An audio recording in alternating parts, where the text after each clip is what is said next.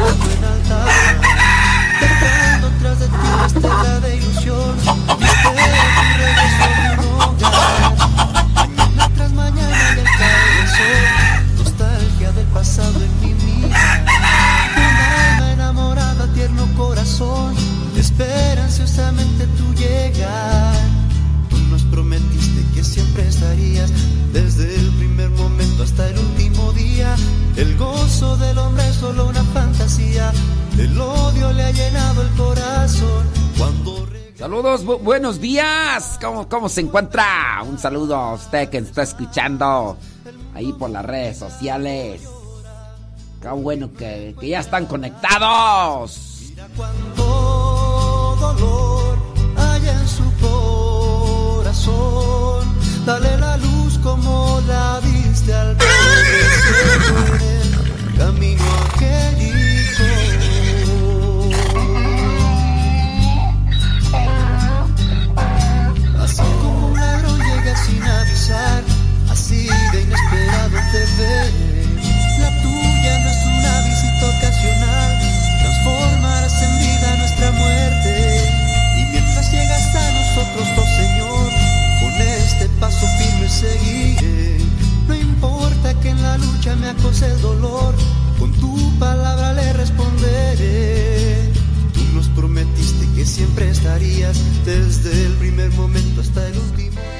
Son 10 minutos después de la hora. 10, minutos después de la hora. Les invitamos para que nos manden sus mensajes a través de el Telegram, arroba cabina radio sepa. Arroba cabina radio sepa. Arroba cabina radio sepa. Si usted quiere participar junto con nosotros, ahí andamos. Ahí andamos. Y no nos vamos. Que este día lo que hagamos sea solo para ti. Buenos días, Señor Jesús. La noche ha pasado, la tempestad se fue. Muy débil y cansado, esperando amanecer. Pero al abrir mis ojos, un rayo puedo ver. El sol brilla en el cielo, su luz ya puedo ver. Buenos días, Señor Jesús. Muchas gracias por darnos luz. Día lo que hagamos sea solo para ti. Buenos días, Señor Jesús. Buenos días, Señor Jesús. Muchas gracias por darnos luz. Este día lo que hagamos sea solo para ti. Buenos días, Señor Jesús. Los pajarillos cantan, Nos ponemos de rodillas y el corazón alzamos, nos llenamos. Concierto Católico Maranatá. Estará presente el Ministerio GESED desde Monterrey, Nuevo León. Enséñame a cantar en la oda católico con más de 70 producciones musicales, llegando a millones de corazones con sus cantos a nivel internacional. Estarán presentes por primera vez en el Centro Nacional de Reconciliación, ubicado en San Vicente Chicoloapan, Estado de México. Este próximo sábado 2 de diciembre, concierto de Adviento Maranatá. Comienza a las 5 de la tarde, 2 de diciembre. Terminará a las 11 de la noche. La cooperación por persona es de 150 pesos. Ven a participar de este concierto de Adviento. Jesús, niño mío, que emana y corre. Turbe, Santa Faz es mi patria, Ven y participa este próximo sábado 2 de diciembre. Comenzando a las 5 de la tarde, habrá predicación, adoración eucarística, pero sobre todo un concierto que tocará tu corazón. Si quieres más informes, puedes mandar un mensaje o hablar por teléfono al número de WhatsApp 55 43 44 5007. Recuerda que la entrada a este concierto es de 150 pesos por persona. Concierto católico de Adviento Maranatá, próximo sábado 2 de diciembre. A su presencia. Un grito de guerra se escucha en la paz de la tierra y en todo lugar. Dios te salve María, llena eres de gracia, el Señor es contigo. Bendita tú eres. No olvides hacer la oración del Santo Rosario y ofrecerlo a Dios y a la Santísima Virgen por tus necesidades. Madre de Dios, Octubre, mes del Rosario. ahora y en la hora de nuestra muerte. Amén.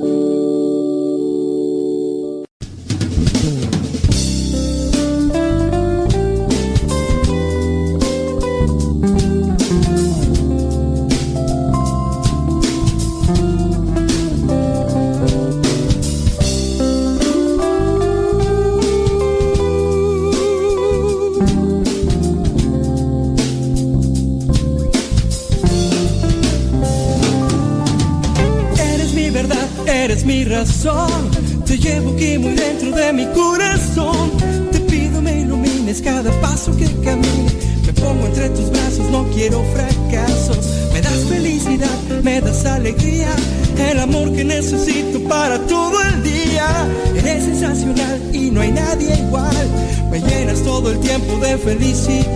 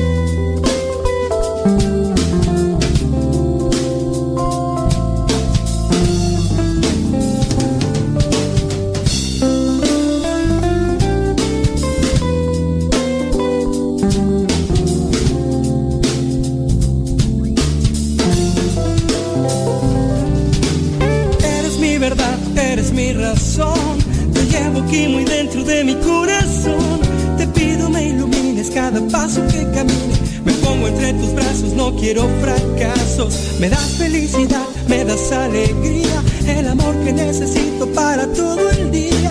Eres sensacional y no hay nadie igual. Me llenas todo el tiempo de felicidad. Estoy hablándoles de ti. Estoy hablando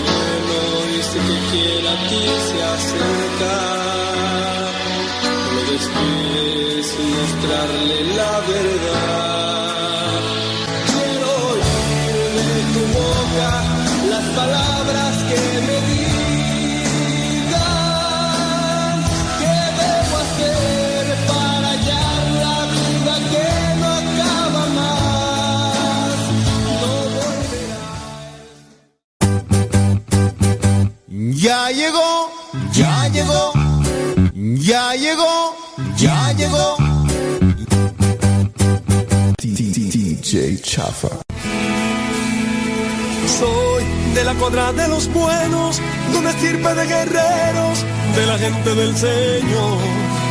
Y lucho por ganarme un día el cielo, máscara cabellera, por ganarme su perdón. Y lucho, lucho, ay como lucho. Y tanto lucho que ahora me dicen el luchador. Y lucho, lucho, ay como lucho. Y tanto lucho que ahora me dicen el luchador, el luchador.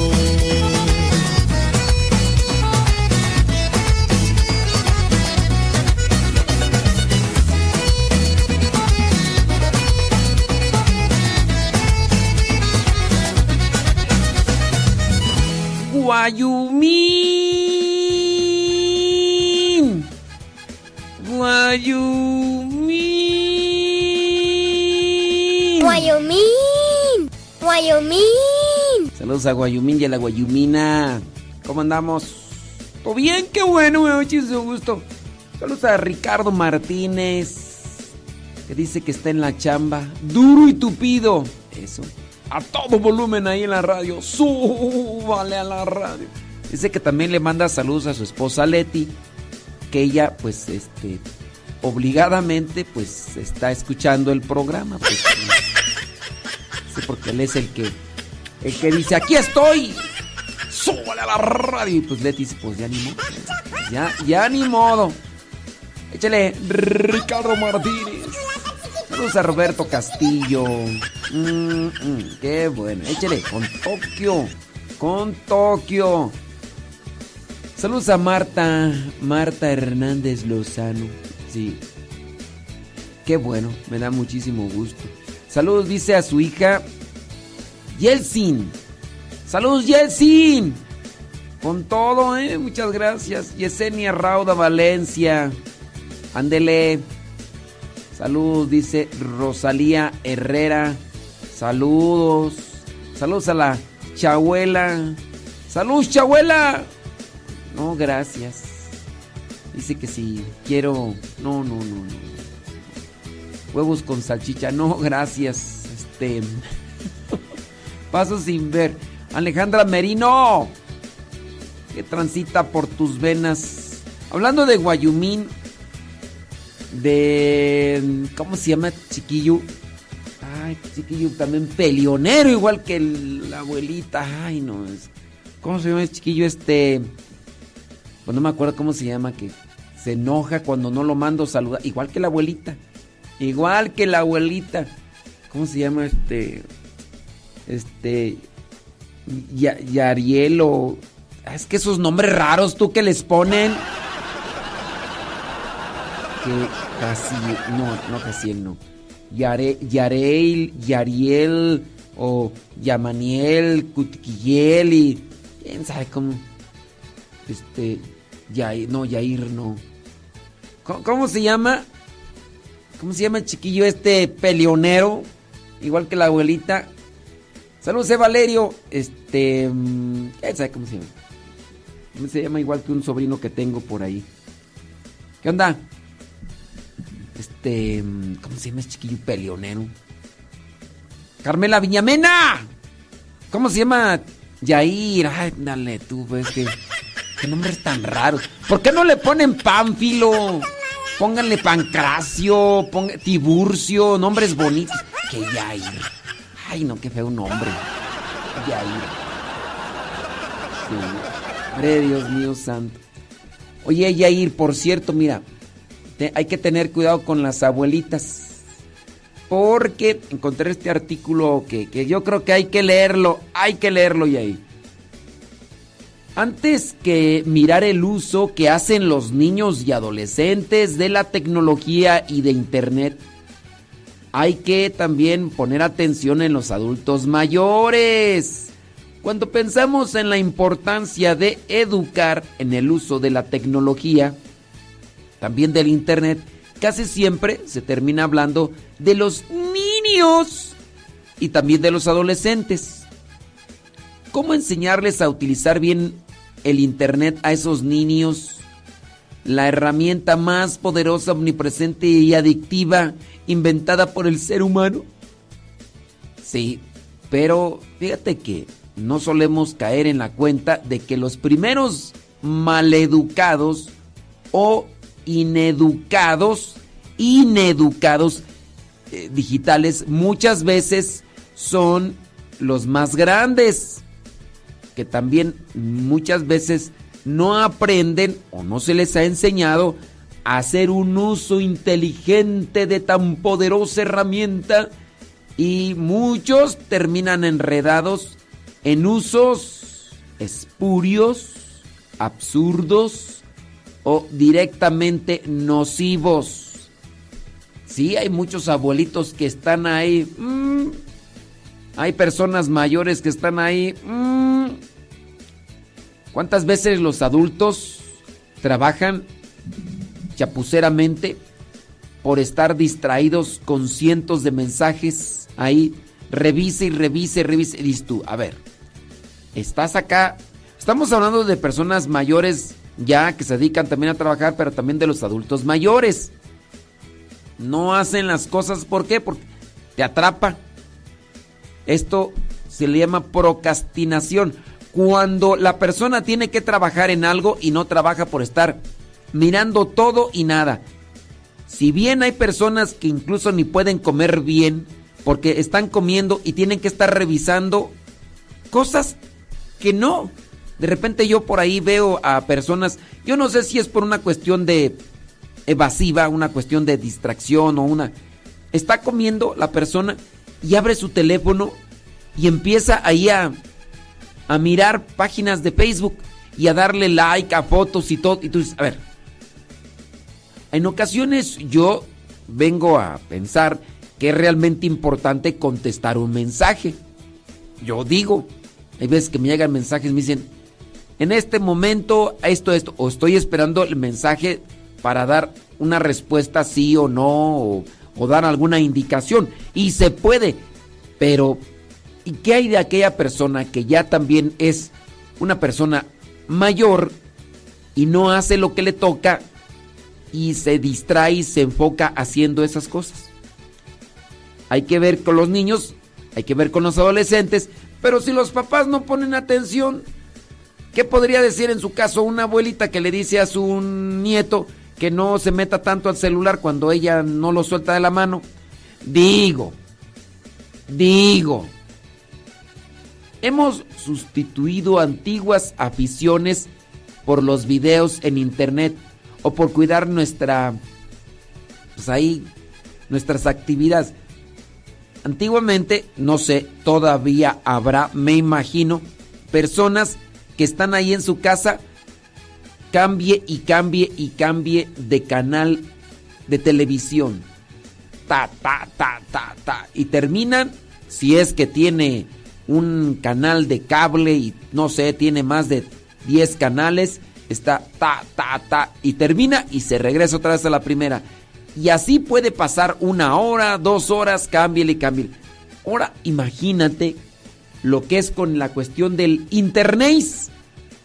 La cuestión con el internet que también se llega a grabar porque te metes a una página de YouTube donde o una página de esas de videos del TikTok donde son videos cortitos o del Instagram porque ya en todas partes hay páginas con videos cortitos, YouTube, TikTok y Instagram y de todo. ¿Te imaginas ahí videos que pueden durar un minuto, 30 segundos, hasta 15 y estás sa, sa, sa, sa, sa? Eso es una distracción. ¿Conoces a alguien? ¿Conoces a alguien que esté sumergido e, en, esas, en esos menesteres? ¿Qué has hecho para que se corrija?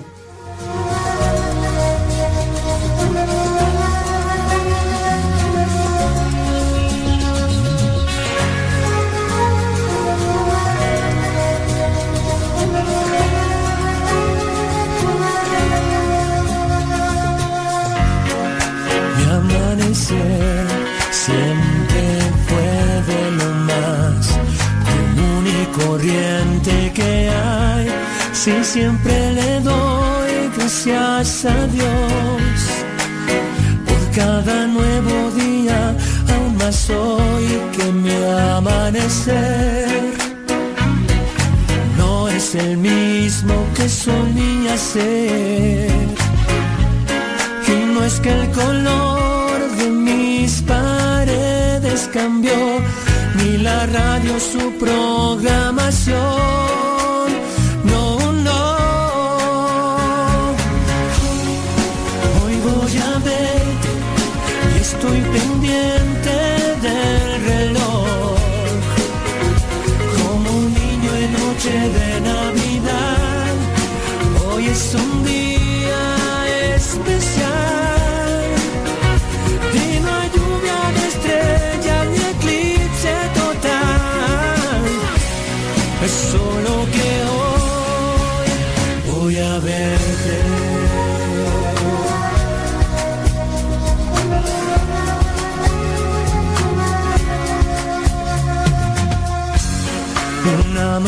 Amanecer como el de hoy lo daba por hecho, pues todo lucía igual.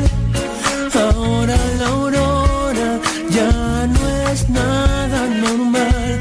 Si pensando en ti soñé y desperté, sabiendo que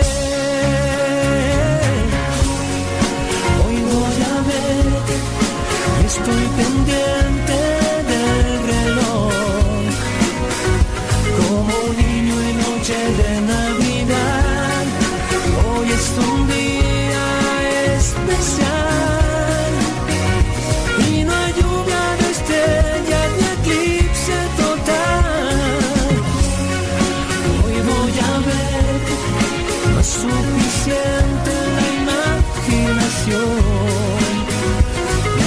retrato que te pueda igualar.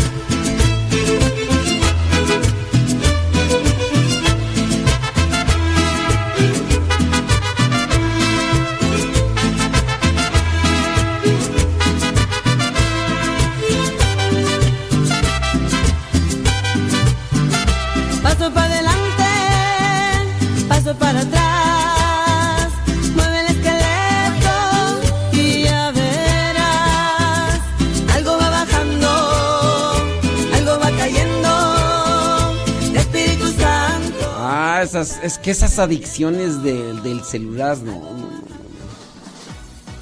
Atendemos el correo del trabajo, atendemos el correo electrónico del trabajo los fines de semana o incluso en horas de la noche. Porque pareciera ser, no es que, a veces es ya maña. Compramos de forma irreflexiva, con un clic cayendo en un abuso. Compramos muchas cosas innecesarias. He visto, he escuchado de personas que de repente reciben un paquete porque pues llegaron a llegaron a darse y dije, "Ay, ¿y- ¿y esto qué compré tú?" Ni me acordaba que había comprado esto. Y y así las cosas. ¿Todo por qué? Porque se está cayendo en, en un abuso del, del celular, del internet. En lugar de una sobremesa, preferimos dedicarnos a estar mirando video tras video, tras video, tras video, tras video, tras video. Y muchos videos ahí a través del celular. O estar mirando mensajes, o estar mirando fotos poder platicar, poder hablar de, sí, yo sé que tú vas a decir, no, pero es que, pues yo qué, es que los demás son bien aburridos. Uy, excuse me. ¿Será que los demás son aburridos? ¿O que nosotros no conectamos con ellos? ¿Será? Preferimos cuestiones que pues van y vienen. Subimos a las redes sociales fotos de los familiares, de las actividades. ¿Cuántas de las veces no se suben cosas que a lo mejor se añoran, pero que no son una realidad? ¿Te has fijado, por ejemplo, algunos que suben fotos donde dicen que están bien contentos y que en realidad es una alegría falsa? E- Esos son, son abusos. Son abusos. ¿Cuántos papás no suben fotografías de sus hijos, de sus hijas en momentos que bien, muy bien, podrían quedarse en la intimidad de su corazón, disfrutarlos más? Yo también he visto de personas que suben fotos con sus mascotas y que en realidad ni los atienden. En realidad ni los atienden, nada más presumen ahí sus mascotas.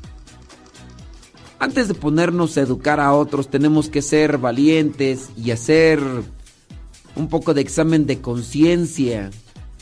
Ustedes, papás, usted, abuelita, la que me está escuchando, no se haga, no se haga. Wyoming. Wyoming. ¿Será que en ocasiones también está cayendo en un, un abuso? Somos adictos al internet. La tecnología me ha apartado de, de algo, de las personas con que convivo. Soy una persona distraída, desconectada. Miramos nuestras prioridades, miramos lo, lo cercano ahí con, con nuestra familia o nuestro trabajo o realmente atendemos a nuestras. ¿Cuántas veces también he escuchado, porque así me lo han hecho saber ustedes, que el sacerdote se puso a confesar, pero no estaba atendiendo realmente la confesión porque se estaba mirando ahí su teléfono, que no era una cuestión importante, dígase, porque estaba viendo una red social, quizá no mirando videos, ¿verdad? Pero sí ahí mirando fotografías y ajá, y luego ajá. Y entonces pues obviamente la otra persona que está ahí chi chi. Padre. Padre. He pecado mucho. Y, y de repente, ajá. Ujú. ¿A poco? Mm. Ah, bueno. Bueno, pues mira, este, échale ganas, este, te voy, te voy a dejar, te voy a dejar un- unas oraciones de penitencia. Adelante, caminante. ¿eh? Ok, bueno, vas, vas, vas. La bendición de Dios, esa- y tú dices, bueno, o, sea, no me dijo nada, no me puso atención, estaba viendo sus redes sociales. ¿Qué es eso? Pues sí, uno debe poner también mucha, pero mucha atención. Saberse juntos en esta área que tenemos que corregir todos, pues hay que buscar una orientación. Hay que buscar una línea de entendimiento. No solamente decir a los demás, eh, hay que corregirse. Hay que también mostrar con, con el testimonio que tenemos que trabajar en eso. Mm, mm, ándele. Dice... Sí, claro. Mira, por ejemplo, aquí da algunas... Este artículo da algunas líneas sobre cómo trabajar en esta situación. Recordar pues que si bien vamos a atender una llamada o algo así, no hay que desatender la prioridad. Te pagan por realizar este trabajo. No estés dedicándote a mirar el celular. No estar mirando el celular, ejemplo, a la hora de la comida, cuando puedes platicar con esas personas ahí.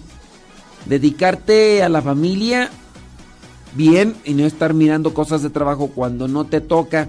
Yo sé, eres muy responsable, pero desatiendes lo principal que te toca a ti. Hay que irse a descansar sin conectarse al celular. Y hay que conectarse mejor con Dios y con la persona que pudiera estar a tu lado, esperando también la atención. Es un consejo que te doy porque el Padre Modesto Lule soy. ¡Ay, Jesús de Veracruz! Y va de nuez, dijo Andrés, su hermano Héctor García y su banda, los apostolines del norte, desde Phoenix, Arizona.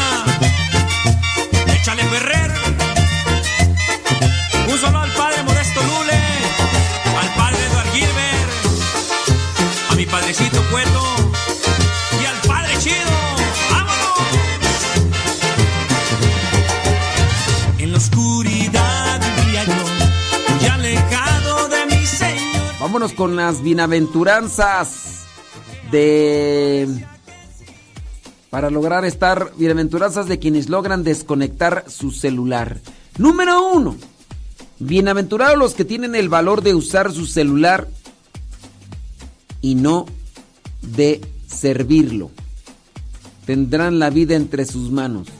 Bienaventurados esos que tienen el valor de usar su celular y no de servirlo. De estar pues ahí. Número dos. Bienaventurados los que tienen el valor de desconectar sus celulares cuando van a estar con amigos o familiares. Vivirán verdaderos momentos de felicidad fraterna. Eres de las personas que cuando está con su familia o con un amigo tienen que estar mire y mire el celular, aún sabiendo que no es realmente algo de importancia. Chécale. A veces por ahí algunos papás se han quejado de sus hijos que no les ponen atención, pero están igual. Me acuerdo de aquella señora que decía que, que el esposo, el papá, regañaba mucho a las hijas y a los hijos porque estaban ahí metidos. Pero él estaba igual. De hecho, él mismo ni le ponía atención a la señora cuando hablaban y cuando se ponían a hablar, él estaba mire y mire el celular. Cosas realmente innecesarias. Número 3. Bienaventurados los que tienen el valor de desconectar sus celulares cuando están trabajando. Porque realmente trabajarán. Sí, digo, en ocasiones uno trabaja también con los celulares y pantallas. Número 4. Bienaventurados los que tienen el coraje, la valentía de desconectar sus celulares mientras viajan. Se abrirán a una galaxia de posibilidades, es decir, leer, dormir, rezar, escribir, reflexionar, mirar el paisaje y pensar.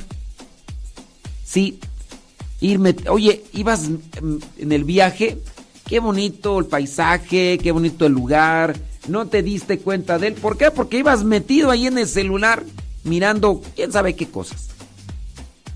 En ocasiones a lo mejor no se puede leer porque en el medio de transporte tiene mucho movimiento, pero puedes, por ejemplo, rezar. Escribir, pues no tanto. Yo a veces he querido escribir cierto tipo de cosas y no se puede. Reflexionar, sí. Mirar el paisaje. Mirar es uno hasta incluso puede ser que hasta vayas escuchando no sé música y con los paisajes que vas mirando en ocasiones hasta haces como como videoclips. No, no te ha pasado así como que y fui caminando y él cantando. Fui caminando. Tiriri. ¡Ey, chofer! Písele al gas. Tanto por verle, ya no aguanto más. Parece en el lugar. Voy a Número 5. Bienaventurados los que tienen la valentía de desinstalar aplicaciones super prácticas, caras e imprescindibles para vegetar, pero totalmente inútiles para los que quieren vivir. Así ahorran tiempo y garantizan una mayor concentración. Esto no es necesario. No es necesario. Bienaventurados los que tienen el valor de eliminar las notificaciones de sus aplicaciones. No serán gestionados, gestionadas por un algoritmo, sino que gestionarán su vida y vivirán el momento presente. Discúlpenme, pero yo soy ya del que siempre tengo yo el celular en modo silencioso. Tengo el tiempo para poder mirar el celular, mirar alguna cuestión. Claro, sí tengo activadas cierto tipo de notificaciones que yo sé son de personas que a las que tengo que responder de forma inmediata, pero muchas de ellas las tengo ahí en silencio para que no me estén ahí llegando tantas notificaciones ni de lo que publico en mis redes sociales ni, ni así por el estilo. Yo trato de vivir el momento y hace algún tiempo yo no yo no tenía desactivadas estas notificaciones y, y suene y suene zzz, zzz, zzz. Y a veces me pasaba que ya no traía ni siquiera el celular en la bolsa del pantalón y, yo sentía como que llegaban notificaciones pero ya no traía celular qué cosas Número 7. Bienaventurados los que tienen el valor de desconectar sus celulares en el momento de la oración. Ande, ande. ¿Te ha tocado de que estás en la oración y volteas a ver y dices, ah, a esta persona o este mensaje no lo veo? Ah, este sí. Mm. Ah, mira, subió una foto. Fulano, ah, ful- fulanita, de tal. Uh, mira, que dicen que ya son papás. ¿A poco? Ah, mira. Qué bárbaro. Ah, bueno. Y ya de repente ves otra noticia, otra foto ahí de otras personas. Y ya cuando menos te das cuenta dices, ay, ya, ya se fue la hora y no recé. Número 8. Bienaventurados los que tienen el valor de no tener en mano el celular cuando están aburridos, estresados o esperando. Gestionarán su estrés descubriendo el mundo, vivirán en su soledad, vivirán con ellos mismos y con los demás. Escucharán a sus seres queridos y podrán desenvolverse mejor. Bienaventurados los que tienen el que, que tienen el valor de no tener su celular cuando están pasando por esos momentos de estrés. Sabrán manejar mejor la situación. 9. Bienaventurados los que tienen el valor de confesar esas horas perdidas, esas miradas heridas, esas relaciones rotas por el celular. Sí, porque a veces no es algo que, oye, ¿cuántas personas incluso no han tenido accidentes por ir mirando el celular cuando no les corresponde? Tienen que enfocarse en el camino y luego van viendo cosas que no son importantes. Uy, yo por ahí tengo algunas personas que nomás no digo porque me van a estar escuchando, pero. Diez y último. Bienaventurados los que tienen el valor de vivir. Desconectarán sus celulares. Quiero vivir. Quiero vivir contigo. Juntos al cielo azul. Tiririririri. Tiririririri.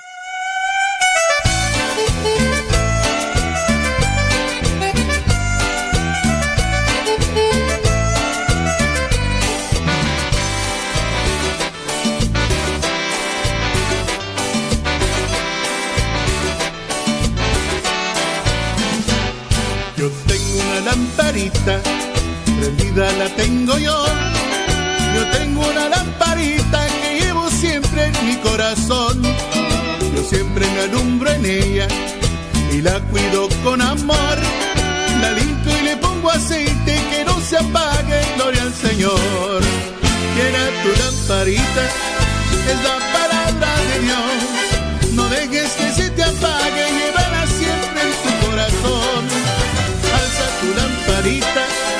que vea su resplandor.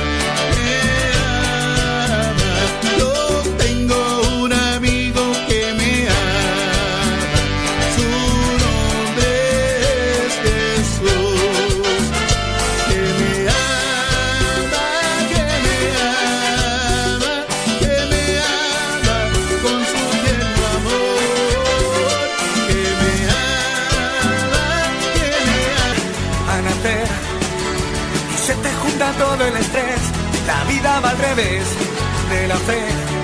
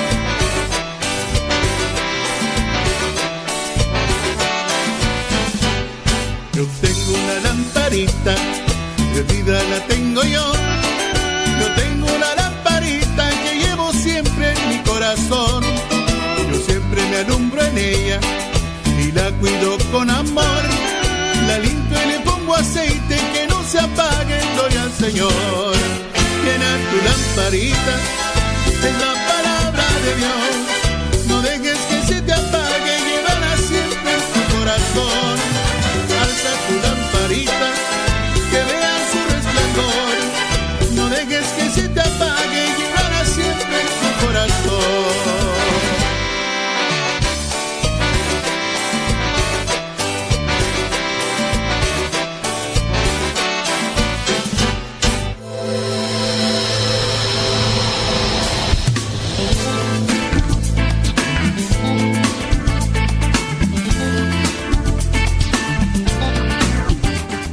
Otra cosa es que con el celular esté escuchando este programa. Así, después ya no lo voy a escuchar. No, espérate, espérate. No te calientes, Colorado. No te calientes, Colorado. Hay cosas que se pueden. Dice. Ándele. Ay, ay, Yair, de veras contigo. Y apórtate bien, Yair, no seas igual que tu abuela. Sí. Wyoming. te conformas solo con tener. Busca una manera de ser. Busca tu felicidad. Tienes que pensarlo muy bien. Tienes que entregarlo todo. Solo se vive una vez. Joven, joven, joven, joven, joven,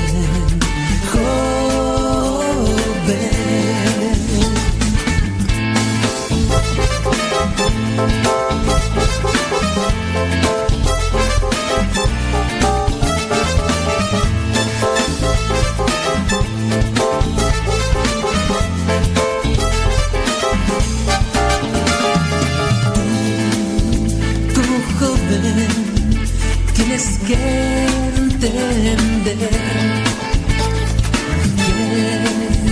En esta vida solo triunfará el que su vida dará el que no calculará tienes que pensarlo muy bien Tienes que entregarlo todo.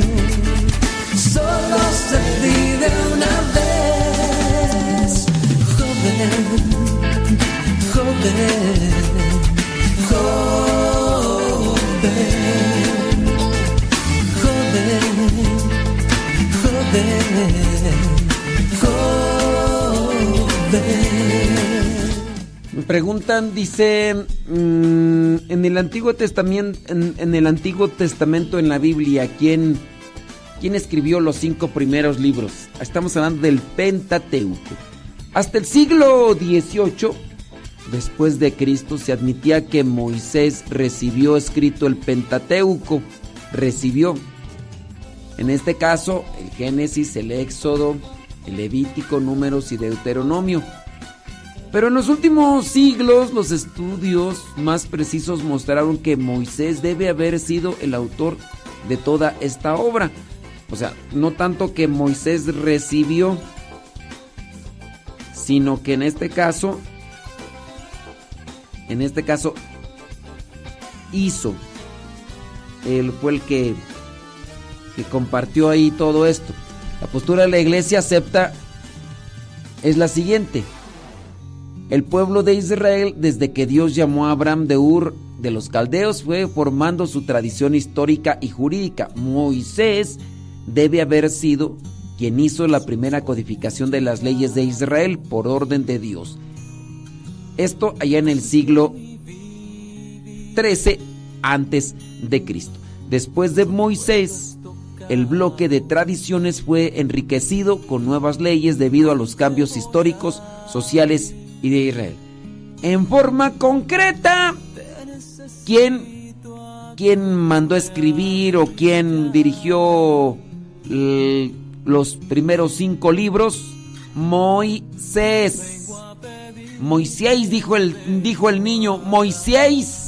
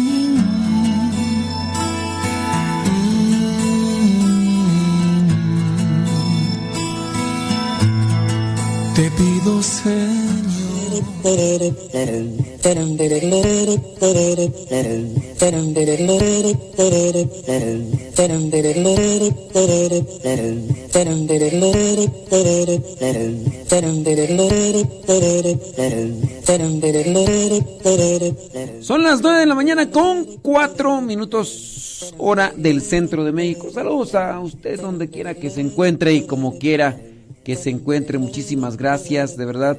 Les mandamos un saludo a ustedes. Muchas gracias. Qué bueno que, qué bueno que tienen a bien de acompañarnos y, y de elegir esta estación que sigue trabajando después de pues algunos añitos desde el 13 de agosto del 2000 desde el 2000 2009 desde el 13 de agosto del 2009 aquí andamos. Saludos Alba MG Olvera. Saludos a Santos Jan, Rodríguez. Dice desde Ramos Arispe, Coahuila. Saludos Santos. Santos Llana Rodríguez. María José, saludos Ana María desde Apaseo el Grande, Guanajuato. Betty Galván desde Springfield, Oregon. Ignacio Pacheco desde Tulum, Quintana Roo. Saludos. Dice Miguel Santiago. Dice que ahí está presente. Saludos Mari Cruz desde Columbus. Gaby González desde Silmar, California. Iba a mandar a saludar a la otra Gaby, pero ya no nos escucha. Pues ya.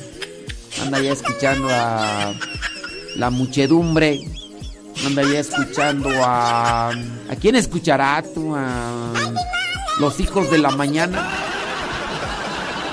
A lo mejor escucha a Gabriel Roa. A lo mejor escucha a quién. No sé a quién escuchar. Beatriz Ramos Ayala de Dallas, Texas. Lupita Araujo de Gelaya, Guanajuato. Sí. Rosalía González dice que anda peinándose el greñero. Un rastrillo de esos con los que se que se utilizan para el trigo, yo creo. Alba MG Olvera, saludos. Ándele. Saludos a Lenali, ahí en Perú. Saludos ahí en Móvil, Alabama, dice Gabriela Ortiz, otra Gabriela. Ya lo traían unos. Saludos a Malena Navares de Cuitlapilco, Chimalhuacán, Estado de México. Elena Pérez Ro- Robles. Saludos de Cuautitlán, Izcalli. Saludos, Elena. Saludos a la hija de su mamá. No me acuerdo cómo. Sí. Saludos a Nuria Vázquez. Ahí en Chicago. Lupe Barriga, allá en Marión, Carolina del Norte. Lismar Muñoz. Allá en Reading, Pensilvania. Vanessa Zapata en Texas. Odalis. Saludos. Ah, como chilla el mosco, dice Odalis. Saludos a. ¿Quién tú? A Nayibel Lua, ¿eh? Ya cambió la foto, ¿eh? Tenía ahí la foto ahí de cuando. Ya dijo, ya, ya, ya aburrió la misma foto, ya. Sí. ¡Qué bárbara! Ah, ya. Quito la foto ahí de la que nos tomamos. Ni modo, pues así pasa. Hoy es día de San Lucas. Vámonos con San Lucas. ¿Quién es San Lucas? El que no conoció a Cristo, pero escribió de él. Fiesta, fiesta,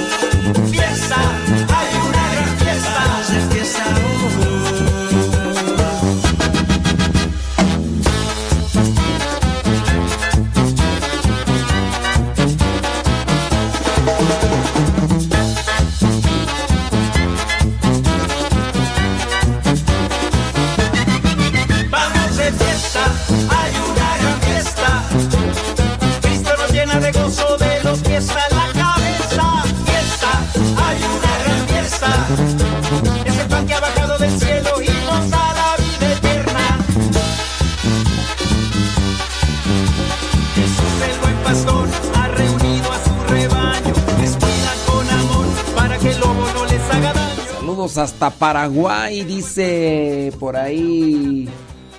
¿Quién tú? Mariana Benítez. Qué bueno que Benítez escucharnos. nos salva, nos llena de su gracia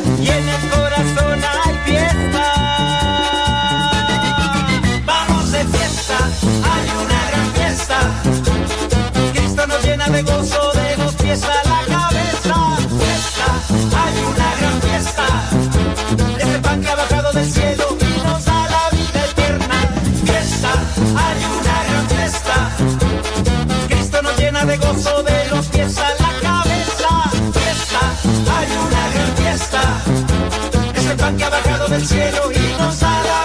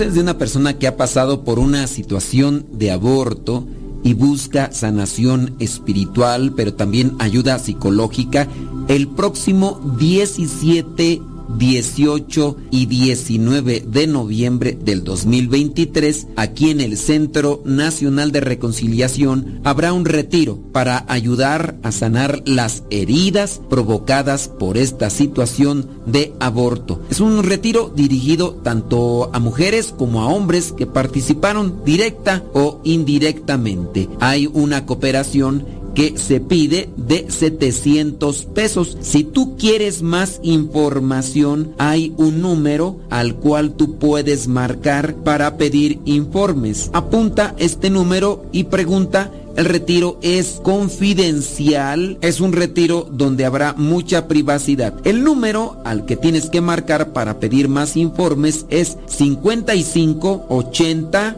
08 03 41. 55 80 08 03 41. Comienza el viernes 17 de noviembre a las 3 de la tarde y termina el día domingo a las 5 de la tarde. Son tres días un retiro para hombres y mujeres que quieran sanar las heridas provocadas por el aborto. No importa cuánto tiempo haya pasado, puede ser que todavía se tengan muchas heridas que sanar y en este retiro se les podrá ayudar.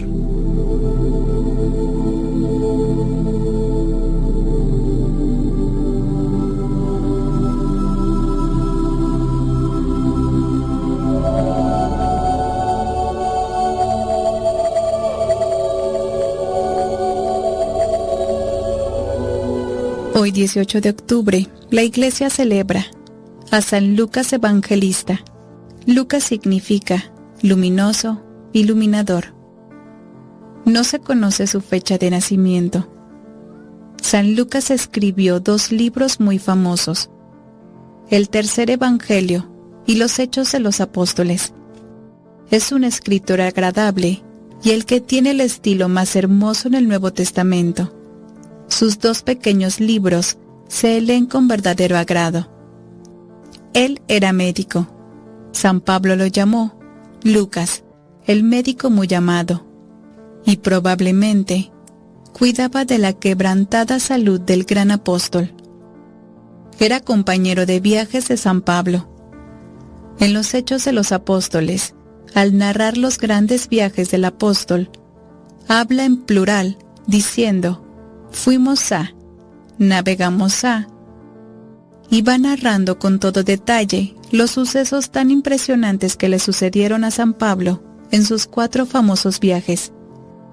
Lucas acompañó a San Pablo cuando éste estuvo prisionero primero dos años en Cesarea y después otros dos en Roma. Es el único escritor del Nuevo Testamento que no es israelita. Era griego. En todo el mundo es conocido este santo por el bellísimo evangelio que escribió. El poeta Dante le dio a San Lucas este apelativo, el que describe la amabilidad de Cristo. Un autor llamó a este escrito el libro más encantador del mundo. Como era médico era muy comprensivo. Dicen que un teorizador de oficina ve a las gentes mejor de lo que son. Un sociólogo las ve peor de lo que son en realidad. Pero el médico ve a cada uno tal cual es. San Lucas veía a las personas tal cual eran. Mitad debilidad y mitad buena voluntad. Y las amaba y las comprendía. Lucas debió tener una mamá muy buena o unas hermanas muy bondadosas, porque en su Evangelio demuestra una gran estimación por la mujer. Todas las mujeres que allí aparecen son simpáticas y Jesús siempre les demuestra gran aprecio y verdadera comprensión. Su Evangelio es el más fácil de leer de todos los cuatro. Son 1200 renglones escritos en excelente estilo literario. Lo han llamado el Evangelio de los de abajo, porque allí aparece Jesús prefiriendo siempre a los pequeños, a los enfermos, a los pobres y a los pecadores arrepentidos. Es un Jesús que corre al encuentro de aquellos para quienes la vida es más dura y angustiosa. El Evangelio de Lucas ha sido llamado también el Evangelio de la oración, porque presenta a Jesús orando en todos los grandes momentos de su vida e insistiendo continuamente en la necesidad de orar siempre y de no cansarse de orar. Otro nombre que le han dado a su escrito es el Evangelio de los Pecadores, porque presenta siempre a Jesús infinitamente comprensivo con los que han sido víctimas de las humanas pasiones. San Lucas quiere insistir en que el amor de Dios no tiene límites ni rechaza a quien desea arrepentirse y cambiar de vida. Por eso los pecadores leen con tanto agrado y consuelo el Evangelio de San Lucas. Es que fue escrito pensando en ellos. Su Evangelio es el que narra los hechos de la infancia de Jesús, y en él se han inspirado los más famosos pintores para representar en imágenes tan amables escenas. Dicen que murió soltero, a la edad de 84 años, después de haber gastado su vida en hacer conocer y amar a nuestro Señor Jesucristo, en la provincia romana de Acaya. Gracias San Lucas por tu bello Evangelio y tu libro de los Hechos de los Apóstoles. Queremos leer muchas veces tan bellos escritos. Él es San Lucas, apóstol y evangelista, y su fiesta se celebra el 18 de octubre. Padre nuestro que estás en el cielo, santificado sea tu nombre venga a nosotros tu reino. hágase tu voluntad, así en la tierra como en el cielo. Danos hoy nuestro pan de cada día. Perdona nuestras ofensas, como también nosotros perdonamos a los que nos ofenden. No nos dejes caer en tentación, y líbranos de todo mal. Amén. Dios te salve María, llena eres de gracia, el Señor es contigo, bendita eres entre todas las mujeres, y bendito es el fruto de tu vientre, Jesús. Santa María, Madre de Dios, ruega Señora por nosotros los pecadores, ahora y en la hora de nuestra muerte. Amén. Gloria al Padre, gloria al Hijo, y gloria al Espíritu Santo, como era en un principio, ahora y siempre, y por los siglos de los siglos. Amén. Por la señal de la Santa Cruz, de nuestros enemigos, líbranos Señor, Dios nuestro, en el nombre del Padre, del Hijo, y del Espíritu Santo. Amén.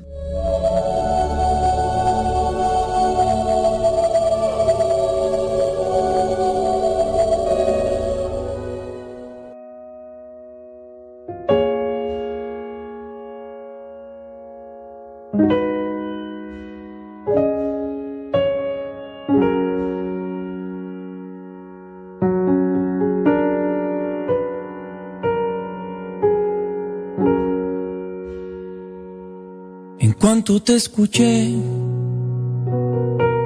mis redes yo dejé y luego te seguí. Y hoy pesco para ti.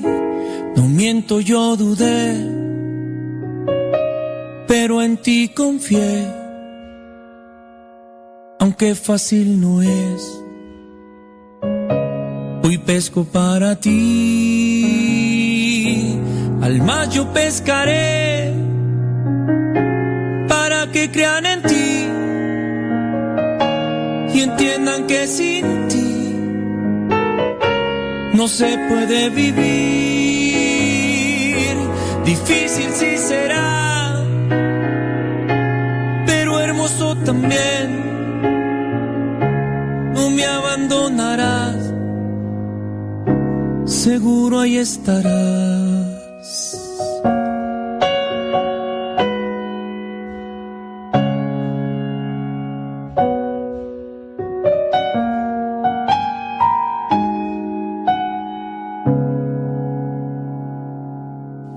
Es para ti la invitación de Él. Te invita a regresar y a pescar para Él. Sin miedo a ti te da, Él te lo quitará, pues es mucha la mies y hay mucho que hacer.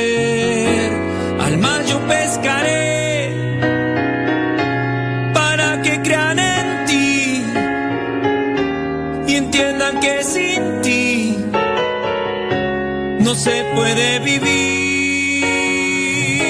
Difícil sí será, pero hermoso también. No me abandonarás seguro ahí estarás. Al mar yo pescaré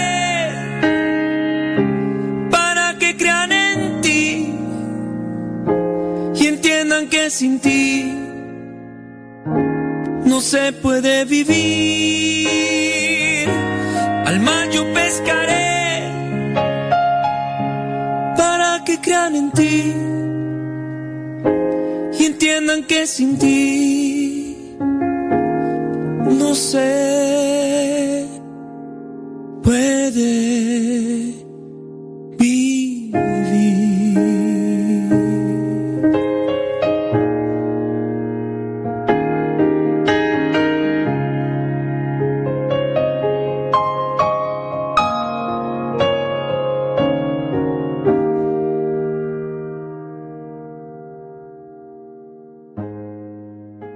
Nos ponemos de rodillas y el corazón alzamos, nos. Concierto católico Maranatá. Estará presente el Ministerio GESED desde Monterrey, Nuevo León. Enséñame a cantar en la boda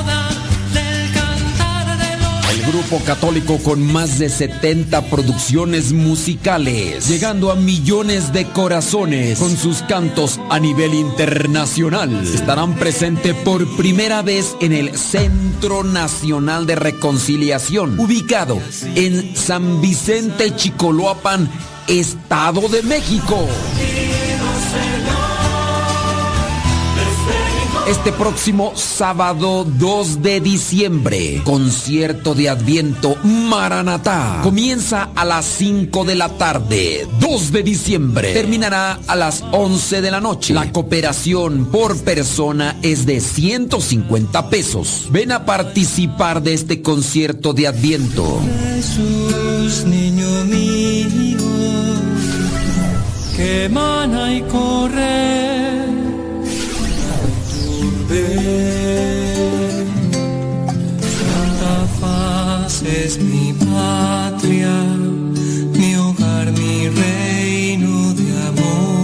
Y participa este próximo sábado 2 de diciembre. Comenzando a las 5 de la tarde, habrá predicación, adoración eucarística, pero sobre todo un concierto que tocará tu corazón. Si quieres más informes, puedes mandar un mensaje o hablar por teléfono al número de WhatsApp 55 43 44 5007. Recuerda que la entrada a este concierto es de 150 pesos por persona. Concierto católico de Adviento Maranatá, próximo sábado 2 de diciembre.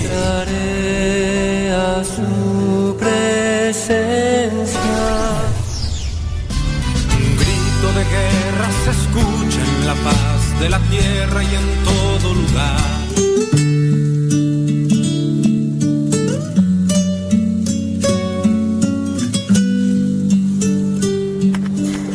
Relación a las promesas que hace Dios, creo que es conveniente mirar un poquito lo que vendría a ser esa primera lectura, Isaías capítulo 60, versículo 1. Para mirar lo que Dios promete a su pueblo, a su pueblo elegido, el pueblo de Israel. Y obviamente pues son cosas que animan, que motivan, son de estas cosas que pueden alegrar muy bien el corazón de cada uno de nosotros. Levántate, Jerusalén, envuelta en resplandor, porque ha llegado tu luz y la gloria del Señor brilla sobre ti. La oscuridad cubre la tierra, la noche envuelve a las naciones, pero el Señor brillará sobre ti y sobre ti aparecerá su gloria. Las naciones vendrán hacia la luz, los reyes vendrán hacia el resplandor de tu amanecer. Levanta los ojos y mira a tu alrededor. Todos se reúnen y vienen hacia ti. Tus hijos vendrán desde lejos. Tus hijas serán atraídas, serán traídas en brazos. Tú al verlos estarás radiante de alegría, tu corazón se llenará de gozo, te traerán los tesoros de los países del mar, te entregarán las riquezas de las naciones. Te verás cubierta de caravanas, de camellos que vienen de Madián y de Efa. Para poder entender un poco más lo que es la forma de escribir de Isaías, hay que saber que está escribiendo en una forma incluso metafórica es un cierto tipo de prosa, porque Isaías tiende a ser un tanto poeta, de manera que al ir describiendo aquellas cosas tan comunes y tan materiales, vean más allá de lo que nos está ofreciendo Dios. Ofrecía todo esto, se lo ofrecía a Dios únicamente al pueblo de Israel. Esas cosas maravillosas. Pero, ¿qué encontramos en la segunda lectura? Si se fijan en la segunda lectura, en la carta a los Efesios, Efesios 3, versículos del 2 al 3 y del 4 al 6, encontramos que eh, ya Dios no ofrece todo esto solo y únicamente para el pueblo de Israel. Ahora lo ofrece para todos. y ahí estamos incluidos nosotros. Pues ya sin duda sabrán que Dios me ha encargado anunciar a ustedes lo que Él en su voluntad ha dispuesto. Versículo 4. Al leerlo pueden darse cuenta de que conozco este designio secreto realizado en Cristo, que no se dio a conocer a nadie en otros tiempos, pero que ahora Dios ha revelado a sus santos apóstoles y profetas por medio de su Espíritu. El designio secreto es este, que por el Evangelio, versículo 6, que por Evangelio Dios llama a todas, a todas las naciones a participar en Cristo Jesús de la misma herencia, del mismo cuerpo y de la misma promesa que el pueblo de Israel. Aquí entonces estas promesas, estas cosas que Dios anuncia para su pueblo, ya no solamente quedan para su pueblo, ahora quedan para todos. Lamentablemente a veces nosotros no, mm, como que no somos conscientes. Voy a poner analogías prácticas para que a veces mm, despertemos un poquito a lo que nos sucede con relación a, a este tipo de promesas. Hay alguien que hace la experiencia, la experiencia del comer saludablemente. Hay alguien que hace la experiencia de hacer ejercicio cotidianamente. Y lo hace y experimenta un cambio eh, en su manera, en su forma de vivir. Y después lo comparte. Y habrá gente que incluso hasta se burlan de los que hacen ejercicio. No sé si ustedes a veces han visto esos videos que aparecen ahí en internet de gente que hace un cierto tipo de burla, que pues ya ven, no sé si todos, ¿verdad? Pero una mayoría de gimnasios tienen cristales transparentes para que la gente que pase por la orilla del gimnasio vea a los que están haciendo ahí ejercicio. Casi una mayoría pienso que pueden estar haciendo. No los conozco todos, pero muchos que he visto o están en la segunda planta con los cristales así transparentes para que vean cuando están así en la escaladora o en la caminadora o ahí, ¿no? Y por ahí un video donde un fulano, un tantito pasado de peso, está comiendo unas ricas hamburguesas y escurriéndole aquí por la jeta el queso amarillo y la mayonesa así, miren, y con un refresco y unas papas y está ahí enfrente de estos cuates que están así haciendo ejercicio. Y luego agarra unos pedazos de pastel así de chocolate, se los está comiendo el fulano, solamente como para darles pique a los que están haciendo ejercicio. Y ciertamente dentro del video, no sé si ha actuado o no, en algún momento estos mismos fulanos que están haciendo ejercicio se enfadan, salen y lo, y lo comienzan a perseguir. Habrá gente que y podrá tener ese tipo de mofa para con quien quiere tener una salud, quien quiere tener un cuidado con su cuerpo y quien quiere estar bien. Algunos de nosotros quizá no hacemos eso. Tendríamos que llegar a una situación eh, de gravedad con relación a nuestro organismo, que nos lleven ahí al doctor y que nos digan, oiga, usted si no se pone a hacer ejercicio, lo va a cargar pifas se lo va a cargar el payaso, porque si no, mire, usted trae el colesterol así, los triglicéridos, el ácido úrico, bájele en la comida, baje esto, baje lo otro. Quien sea consciente y ame su vida va a decir, yo voy a hacer ejercicio, voy a hacer ejercicio porque amo mi vida. Y si tiene alguien por quien vivir, va a decir, tengo que cuidarme porque tengo a mis hijos, tengo a mi esposa, tengo a mis papás, me voy a cuidar por ellos, me voy a sacrificar por ellos y me voy a someter a algo que no quisiera, pero lo tengo que hacer para durar más. Y solamente así algunas personas se someten a esos ejercicios o a esas situaciones de, alimentación a veces no tan de gusto o, tan deleitosas como si podrían ser las hamburguesitas o los hot o las pizzas así o los paquitos así de carnitas así que escurra la grasa, ¿verdad? Aunque hay muchos que les gustan. Y no, yo como. Por ahí tengo un conocido cercano que hace poquito se lo llevaron al hospital. Y se lo llevaron al hospital porque pues, todo su organismo se le alteró. Y le pregunta al doctor, oiga, ¿está comiendo de lo que se le dijo que no comió? Dice, no, no, doctor. Dice, pues esto es su situación. Dice, eso detecta de que está usted abusando y está comiendo lo que le dijimos que no comiera, porque está, tiene diabetes y no sé qué tantas cosas más. No, doctor, no. Pues mire, ahorita la logró librar, lo trajeron a tiempo, pero si para la próxima no lo alcanzan a traer a tiempo a usted, y pues resulta que la persona sí, y alguien ya hasta lo grabó en video se sale al mercadito los fines de semana y se da una taza atascadas con barbacoa, con carnitas. Pues no quiere sacrificarse. Bueno, pues miren, con relación a esto que a veces sucede con nuestra alimentación y, y lo que vendría a ser, también es en cuestiones de la fe nosotros tuvimos que llegar a, tocar fondo y pasar por una situación de infidelidad, de problema matrimonial casi a punto de desmoronarse, de separación, para ahora sí empezar a acercar a Dios?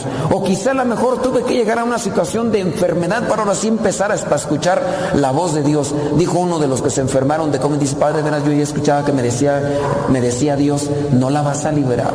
Y yo dije, ay Señor, dame chance. Y le dio chance, le dije, ¿y ahora? pues hay que convertirse. Pero dentro de estas situaciones muchos no quieren hacer la experiencia.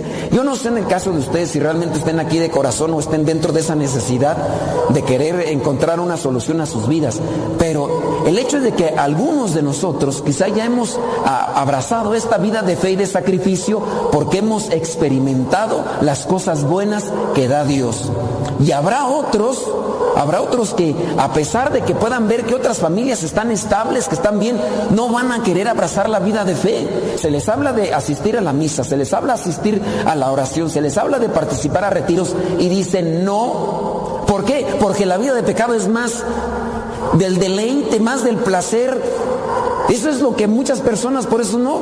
Les decimos, vengan aquí a los retiros. No, es que yo sé que si voy a los retiros, si voy a los retiros ya voy a tener que dejar esta vida de pecado. Mejor por eso no voy a los retiros, para no sentir ese cargo de conciencia. Yo sé. Y, prefieren estarse revolcando en el pecado. Porque a veces así está nuestra conciencia con relación a eso. Dios nos ofrece a todos, a todos nos ofrece esta experiencia de su amor, estas cosas maravillosas que Él otorga. ¿Qué tenemos que hacer? Pues tenemos que sacrificarnos. ¿Quién de ustedes no se quería quedar ahí a lo mejor en su casa, ahí echado, ahí en el sofá? No me levanten la mano, ¿verdad? A veces con verlos ya me doy cuenta quién no quiso, no quería venir, ¿verdad? Pero este, ¿quién no quisiera haberse quedado ahí acostadito en la cama mirando la, la nueva temporada de la serie favorita que están mirando ahí en las plataformas digitales? O quizá a lo mejor mirar el nuevo video que acaban de subir aquí o allá. O simplemente quedarse echado para dormir bien a gusto y a sus anchas. Pero algo, algo los hizo venir, la necesidad de Dios o la necesidad de salir de ese problema para pedirle a Dios que nos ayude. Ah, sí, ¿verdad? Cuando estás ya bien enfermo, ahora sí, voy, Diosito. Acuérdate de mí, que se me quite esta enfermedad, que se me quite este problema. Solamente a veces tenemos que tocar fondo y hay algunos que ni tocando fondo. Hay algunos que están casi muriendo dicen, ya que me cargue la fregada, ya va, que ya total. Pues ni así, ¿verdad?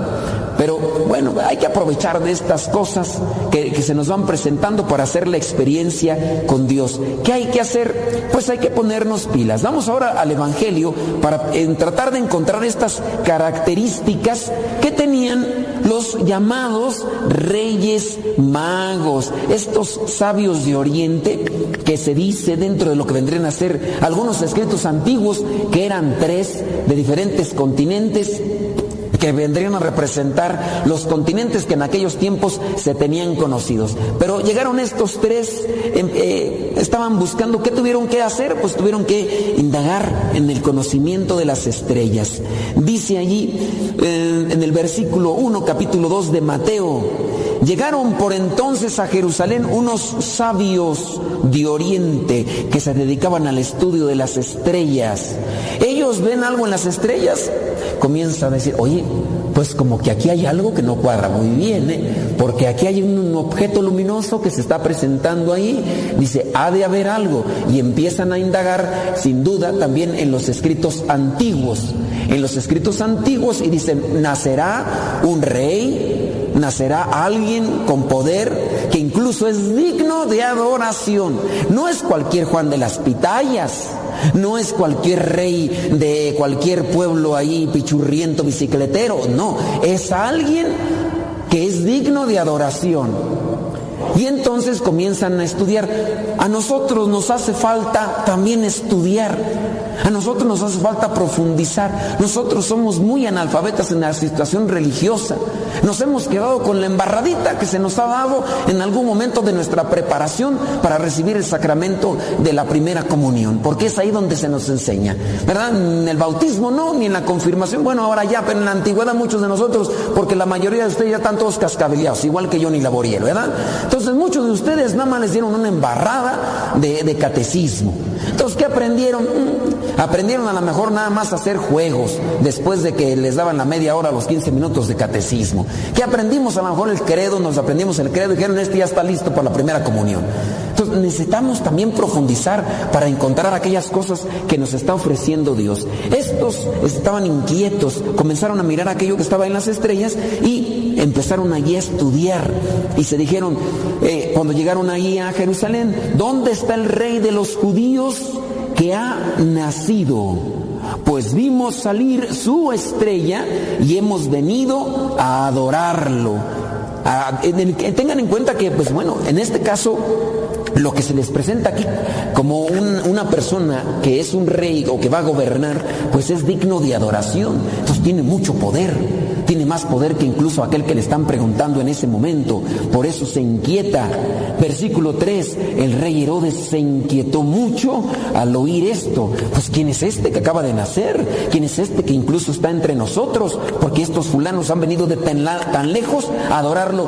Ni a mí, ni a mí, yo que soy el gobernante, ni a mí me han venido a adorar, sino que estos han venido a adorar a aquel que nació. ¿Quién será?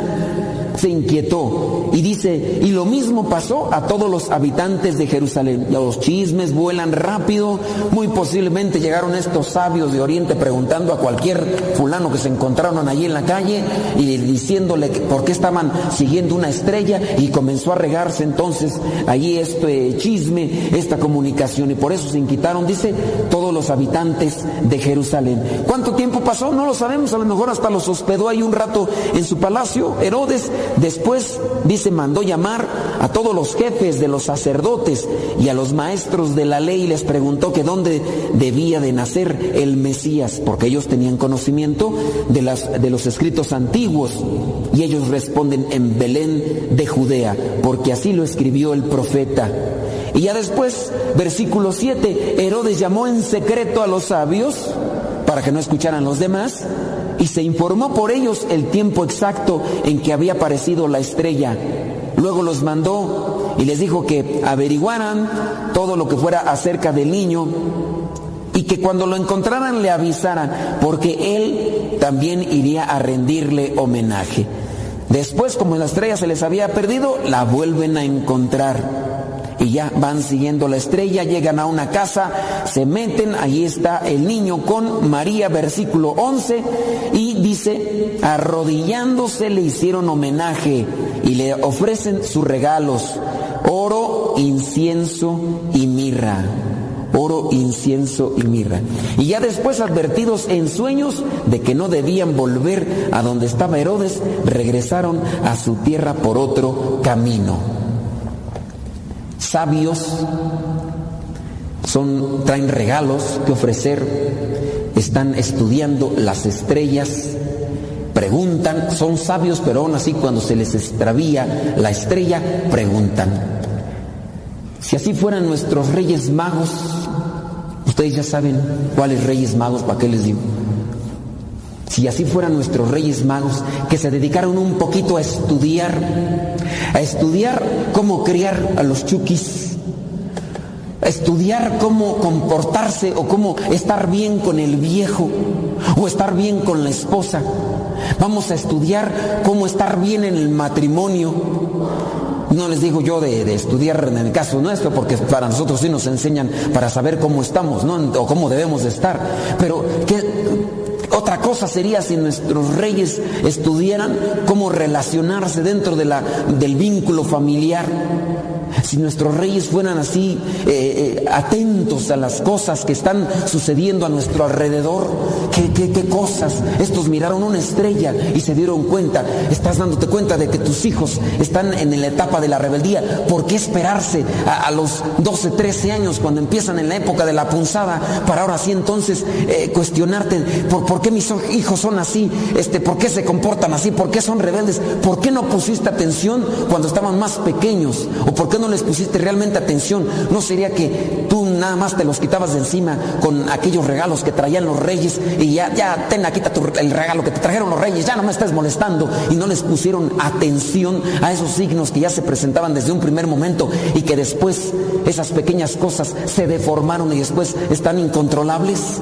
Ayúdeme porque no sé qué hacer con estos adolescentes que están peleando, que no, que son rebeldes, que no me hacen caso, que no quieren estudiar, que son unos flojos, que son unos rezongones, ayúdeme con ellos. Pues no será que entonces no pusiste atención desde con tiempo y que por eso se te salieron de las trancas y ahora se salieron de las manos y no encuentras ni cómo controlarlos. ¿Y dónde vas? Pues echárselos al padrecito. Si no, voy a echárselos al psicólogo. Este psicólogo bueno para nada no me está ayudando, busco a otro. Y si no, lo voy a meter a, a escuelas de verano y aunque no sea verano, en las escuelas de la tarde, el chiste es de que se la pasa ya mucho tiempo.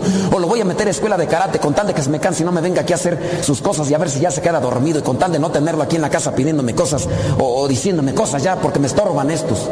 ¿No será que nosotros a veces hemos descuidado esa atención y el ser vigilantes de las cosas que se están presentando en nuestros ambientes? Estos sabios pusieron atención en lo que les rodeaba y empezaron a indagarlo.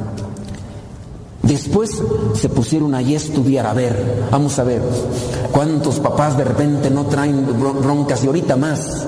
Híjole, de repente uno le toca escuchar eh, muchachos, muchachos tan jovencitos y ya bien metidos en el mundo de las drogas.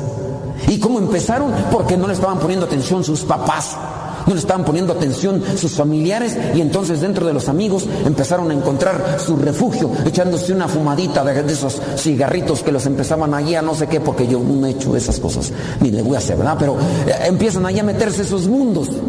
Y ya empiezan allá a fumar y, y, a lo mejor hasta llegan tus hijos ahí todos con olor a petate quemado porque le andaban quemando las, andaban quemando las patas a Judas y tú ni te das cuenta que ya andan metidos en esas cosas porque no estás atento a las cosas que están rodeando a tu familia. Y eso sí, comienzan, pobres muchachitos, de repente encuentras a unos de 16 y 7 años que ya han probado de todo y que ya no tienen realmente como fuerzas de voluntad para poder dejar ese tipo de cosas.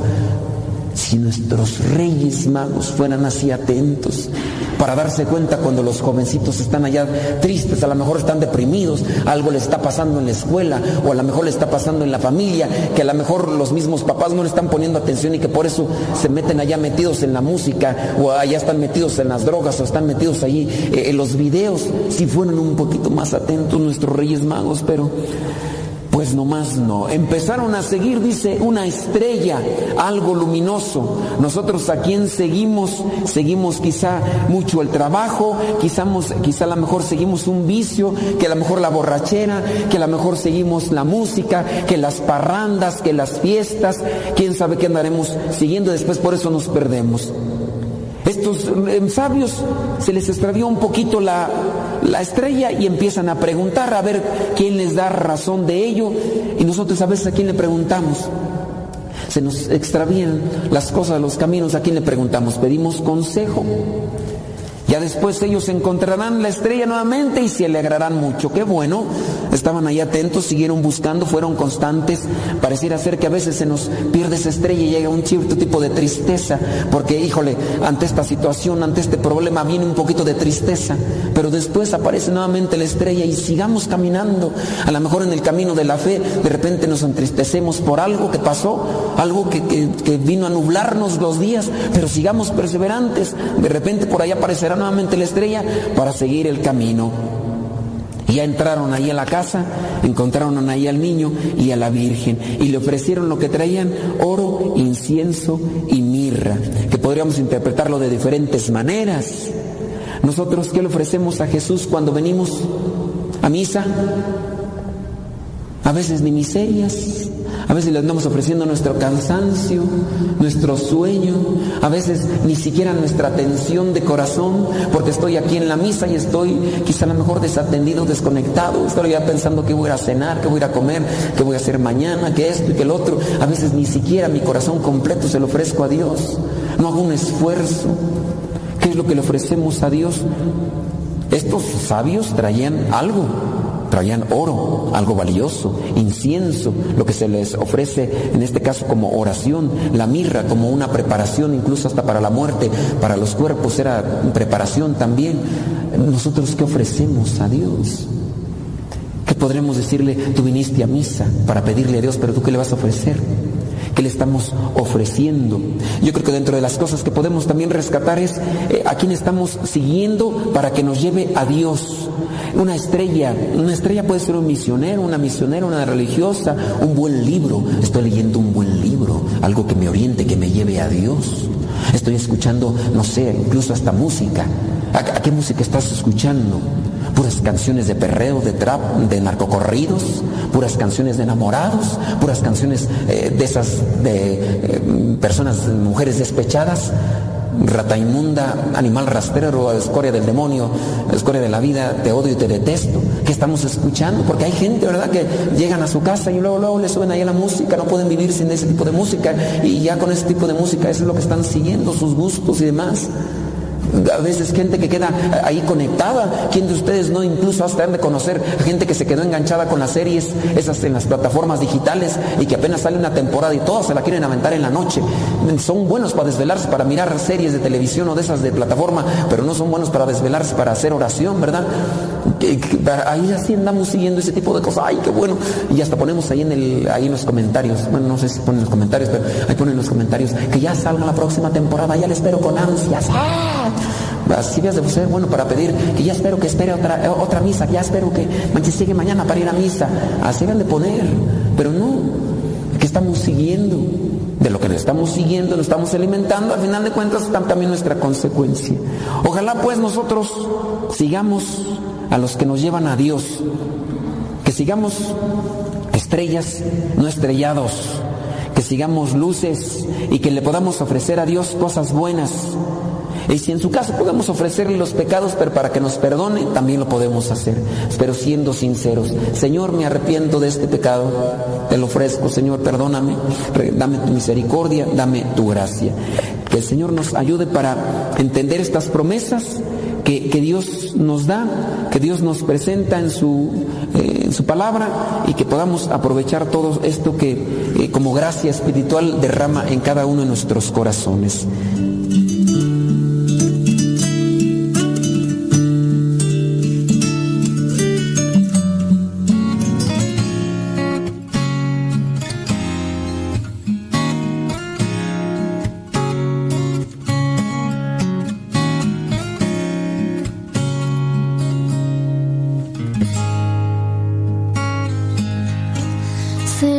Jesús, dime cómo tú haces para amarme.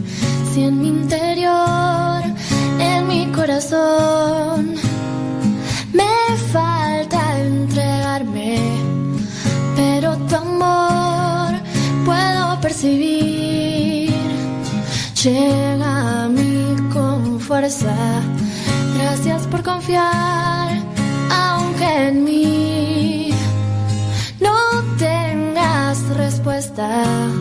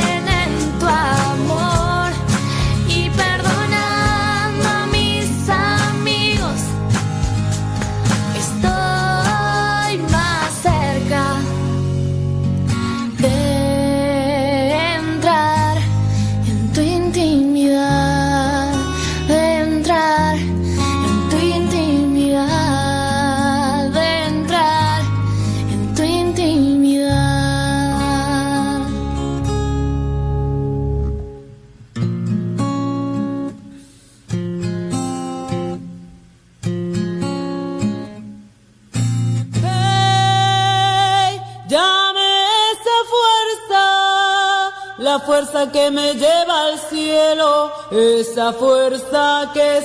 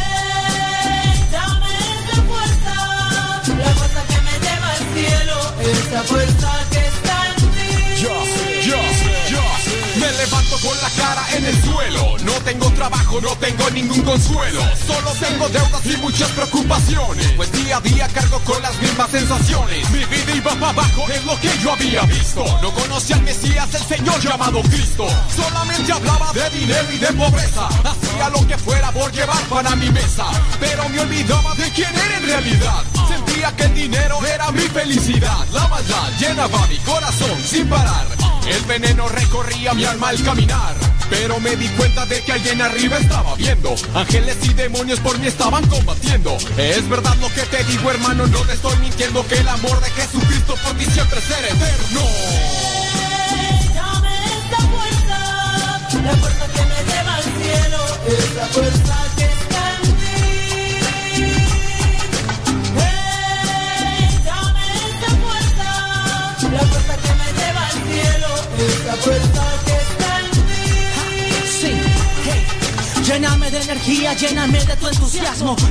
tu mano, la cual veces he soltado. Nunca la he olvidado, por eso vengo a tus brazos. Y como todo hijo, mucho me he equivocado. Rescátame del mundo, lléname de tu amistad. La que nos dice cómo obtener buena vida. Esa que todos buscan y que contigo se encuentra. Esa la cual yo le llamo vida completa. Es que tú con nosotros, dime quién contra nosotros. Andando a tu lado, el de abajo se queda flojo. Tú eres el apoyo en el cual mi vida enfoco. El dueño de este mundo eres alguien maravilloso. Acaparas mi atención cuando no veo solución. Ti yo pongo todo cuando tomo el micrófono. Rompamos las cadenas, obtengamos libertad. Andemos por el mundo proclamando la verdad. Hey. Dame esa fuerza, la fuerza que me lleva al cielo, esa fuerza que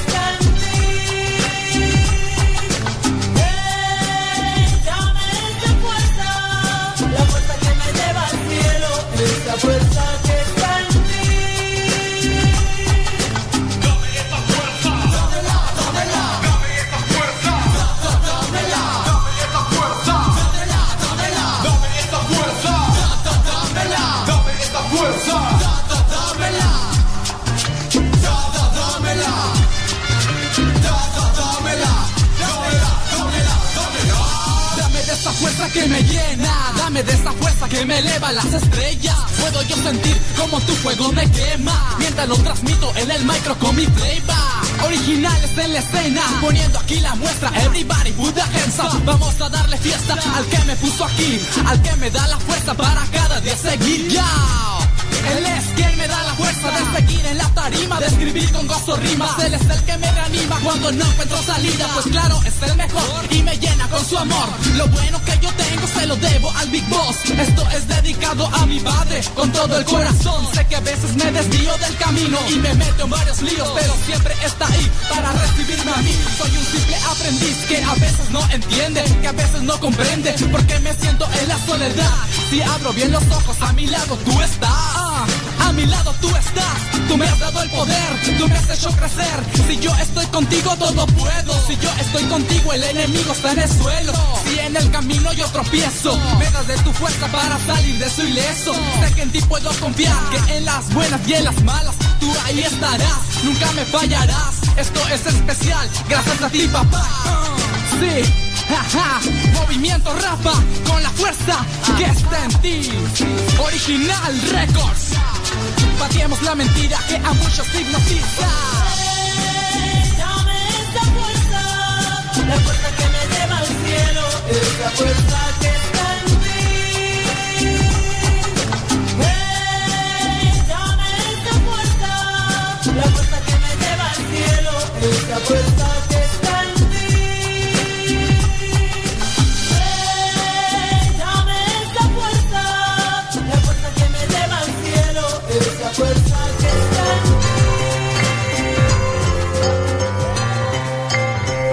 La trivia católica te tiene que ayudar a conocer, reflexionar y cuestionarte sobre cuánto es lo que conoces. Y en este caso voy a preguntar sobre el Antiguo Testamento, específicamente de Moisés. Dime, ¿a qué edad murió Moisés? ¿A qué edad murió Moisés? ¿A los 95 años? ¿A los 140 años? ¿O a los 120? ¿A qué edad murió Moisés? ¿A los 95? ¿140? ¿O 120? Si dijiste que a los 140, no. Moisés no murió a los 140. Si dijiste a los 95, tampoco murió a los 95. Moisés murió a los 120 años. Así nos lo da a conocer el libro del Deuteronomio, capítulo 34, versículo 7. Antes vivían muchos años y realizaban grandes cosas. Si ahora vivimos poco, hay que realizar aún así grandes cosas. Que cuando llegue el momento de partir a la patria eterna, nos recuerden por el bien que hicimos, por lo bueno que dejamos en este mundo. No sea que al morir se alegren porque ya no los vamos a enfadar, ya no los vamos a perjudicar, ya los vamos a dejar en paz.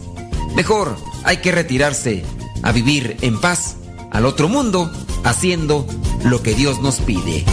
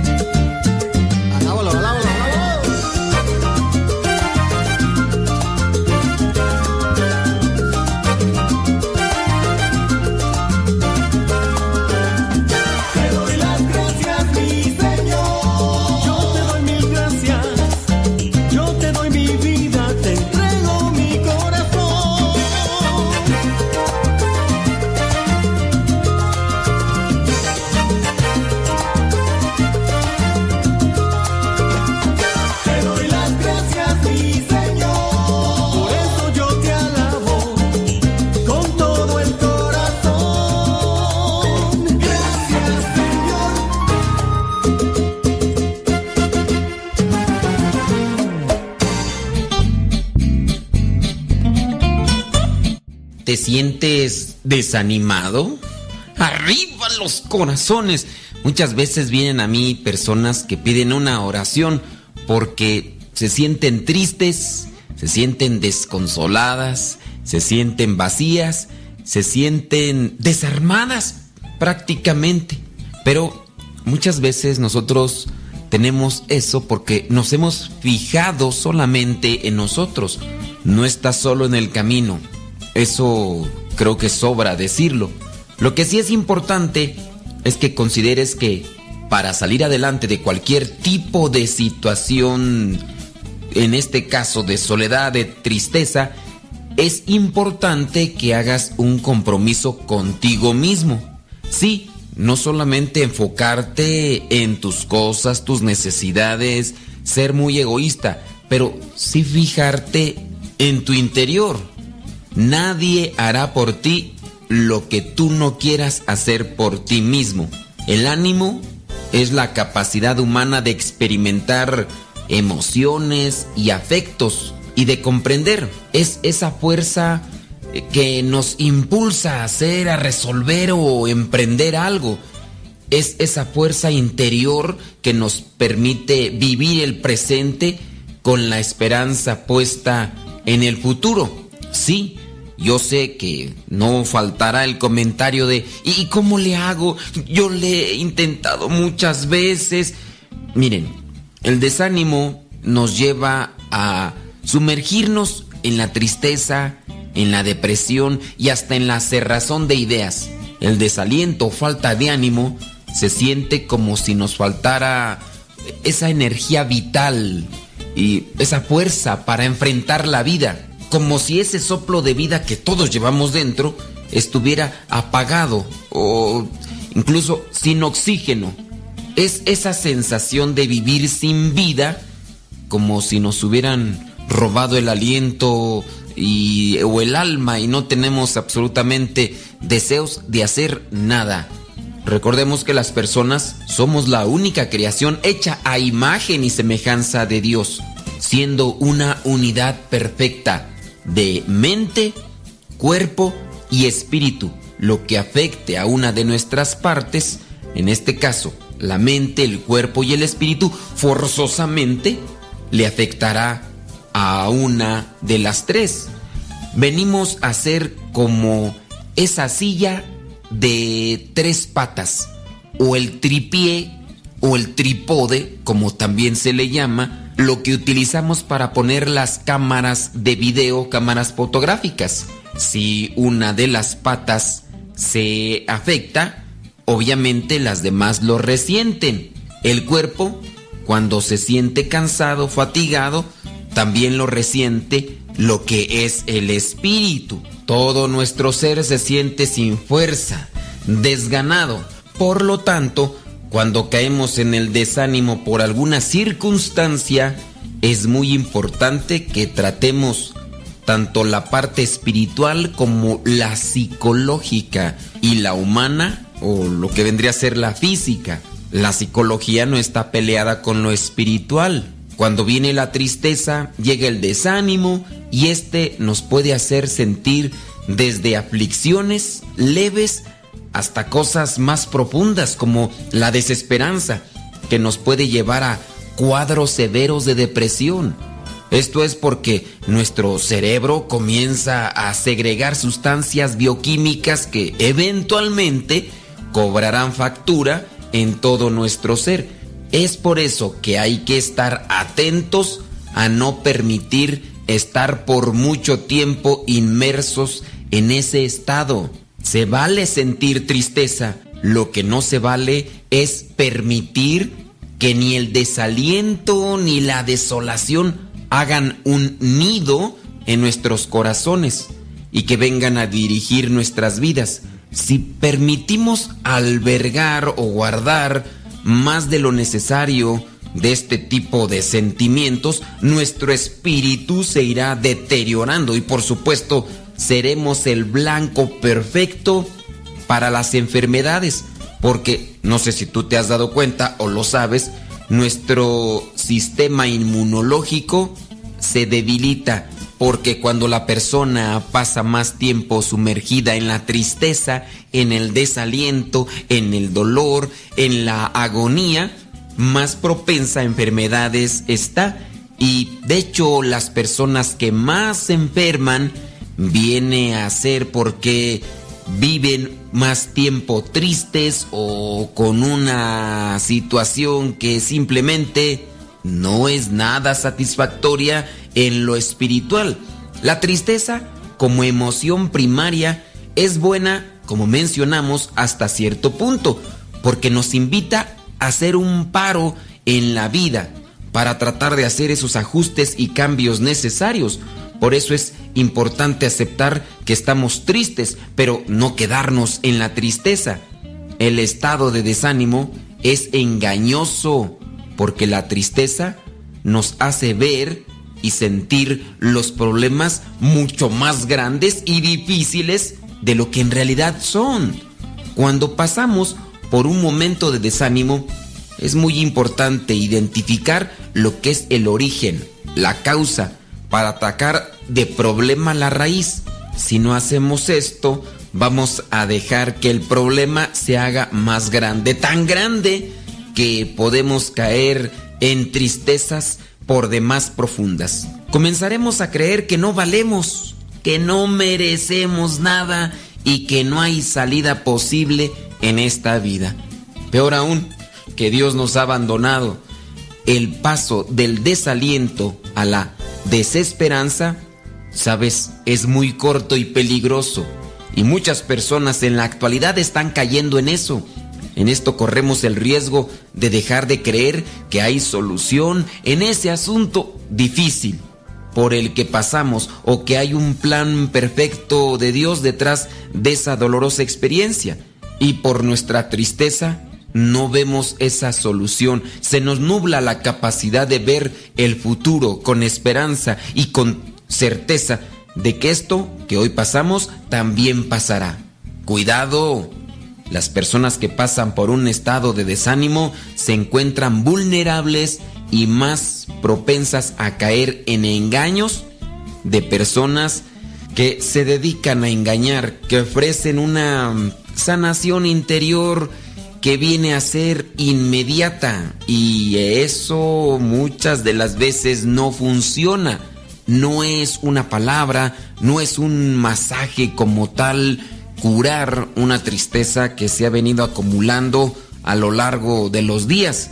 Ten cuidado, habrá personas que siempre van a querer sacar provecho de tu tristeza, de tu soledad, y hay muchos que se presentan como los grandes sanadores. Por favor, no se dejen engañar. En verdad que al pasar por esos momentos, lo que queremos es salir de esa situación lo antes posible.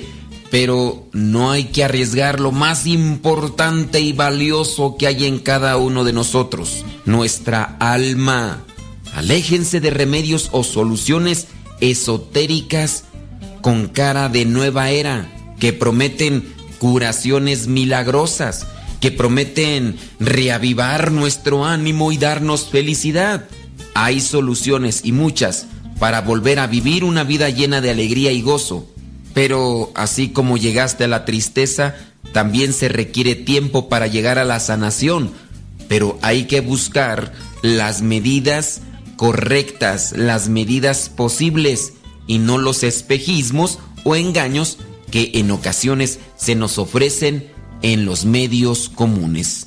Se puede salir del desánimo y de la tristeza con la ayuda de Dios. Ojalá puedas encontrar a alguien que verdaderamente te ayude para salir de ese foco de infecciones espirituales.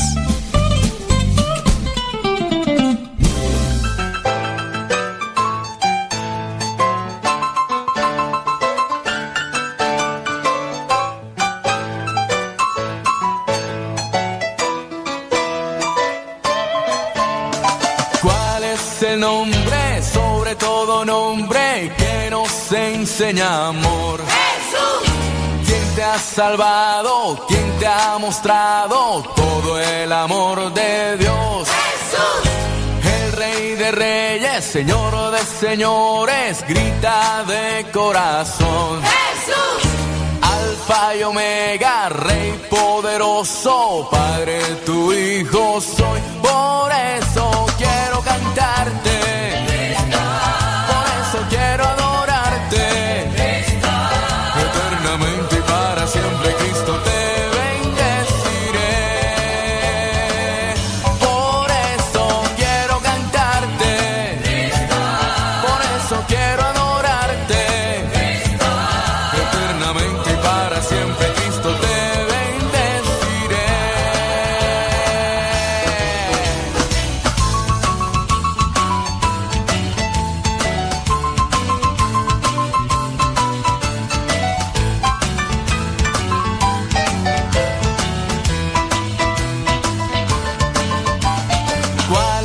Madre de la iglesia de nosotros y de Dios? quien intercede ante su Hijo por nuestra salvación. Quiero escuchar fuerte de tu voz el nombre de esa mujer. Que solo quiere que hagamos todo lo que nos dice Él. Por eso cantemos fuerte.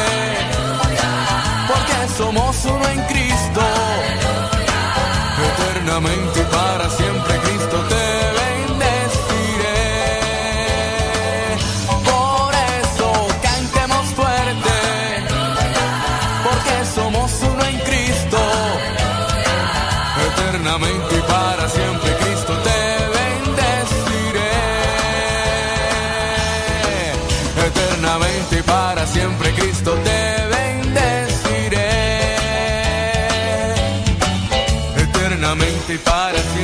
esto te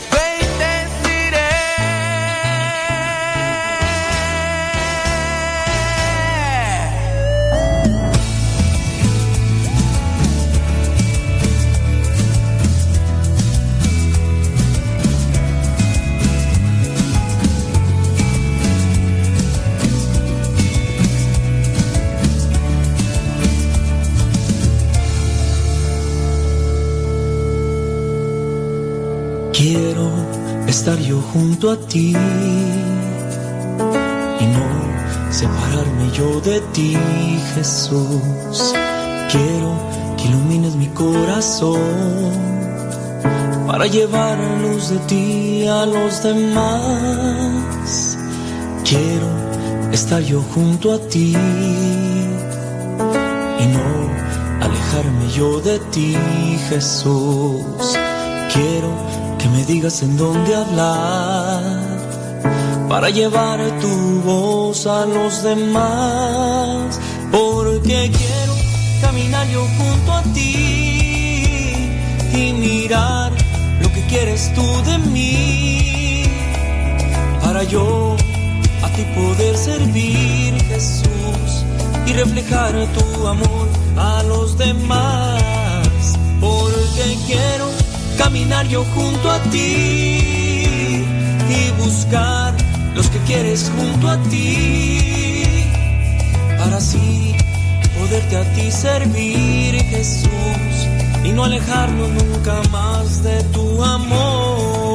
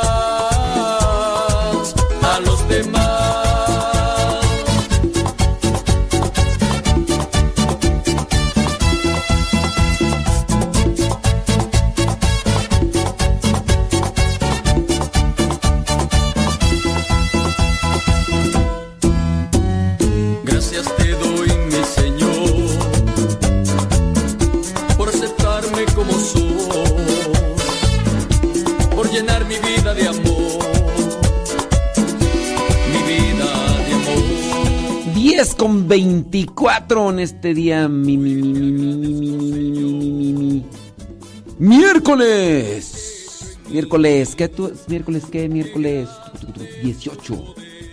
18 de de octubre. No quiero volver a mirar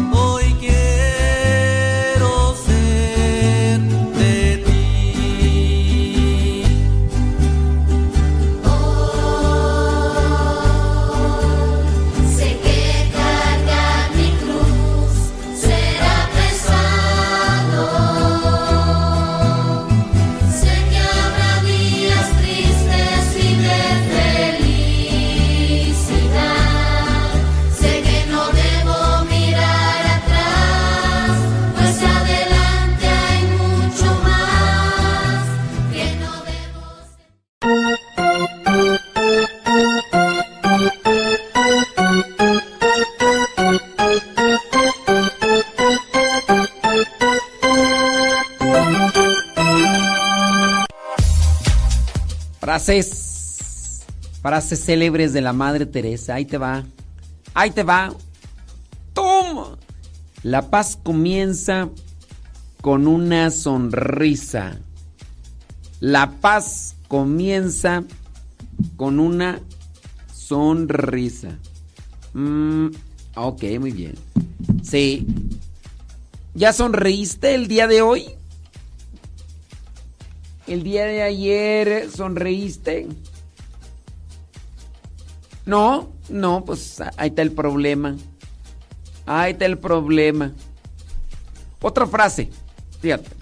Tú ahí me dices si estás de acuerdo o no estás de acuerdo. Otra frase.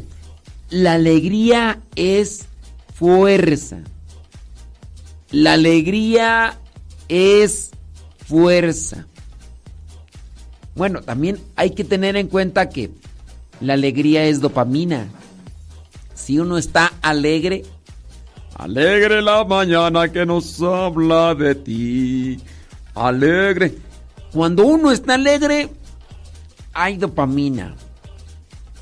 Ahora, que te llega el momento que estás medio triste, medio decaído, pico caído. Trata de, de ponerle dopamina al asunto. Hay que buscar algo, algo que, que te active, algo que te... Sí, yo sé que en ocasiones el cuerpo está desgastado, el cuerpo está, está decaído, pero hay que buscar algo para que se, se active. Una de las frases emblemáticas, dar hasta que duela.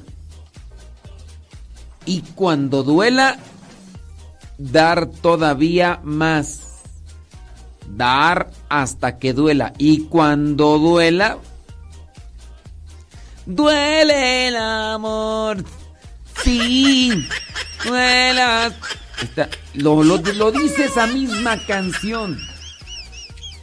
Sí. Dice otra por acá. Mm, decía ella. Yo sola no puedo cambiar el mundo, pero lanzar una piedra a través del agua para crear muchas ondulaciones. Mm. Otra. La alegría es una red de amor en la que se pueden agarrar muchas almas. La alegría.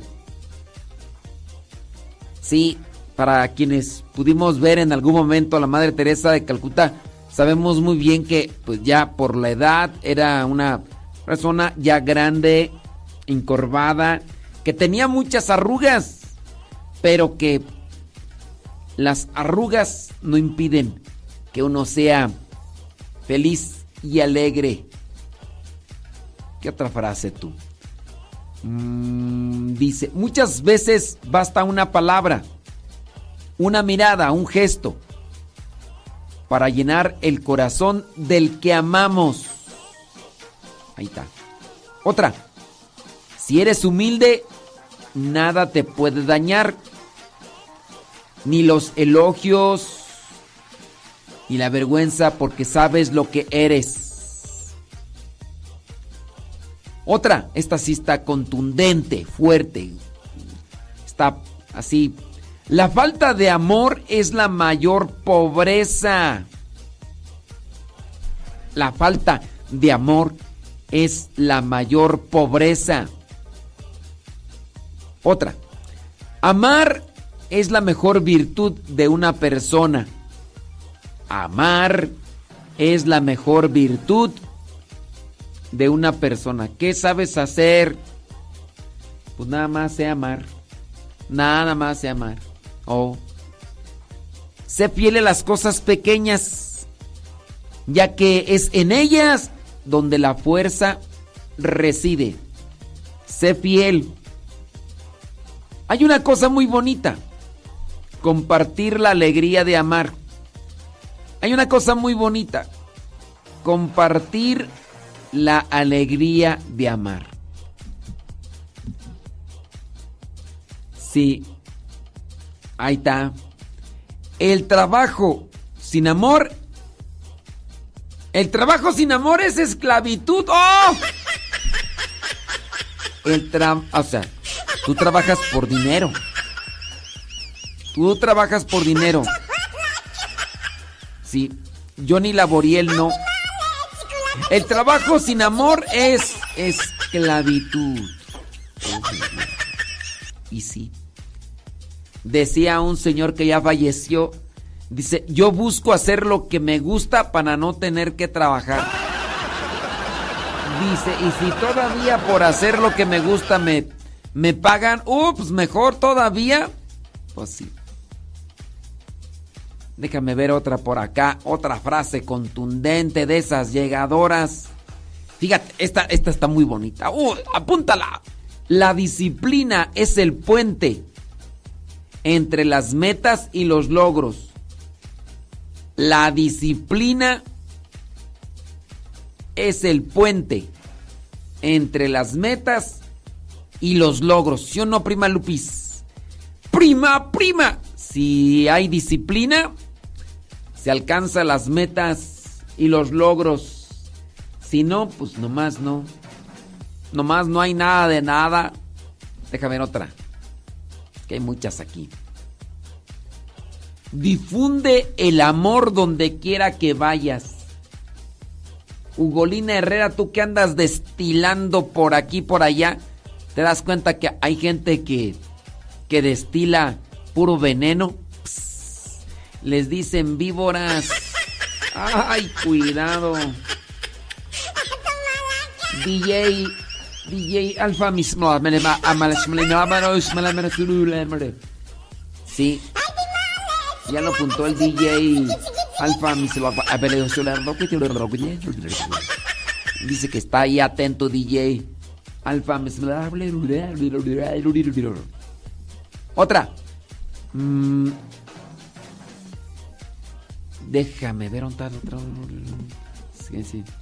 El amor es una fruta de temporada en todo momento y al alcance de todas las manos. El amor. Sí. Dice esta otra, nunca sabremos todo lo bueno que una simple sonrisa puede llegar a ser. Hay gente que no es feliz pero sonríe. Hay gente que no sonríe pero... Sí, sí, sí, sí. ¿Ya sonreíste el día de hoy? ¿O traes algún pellejo de frijol entre los dientes y te da vergüenza?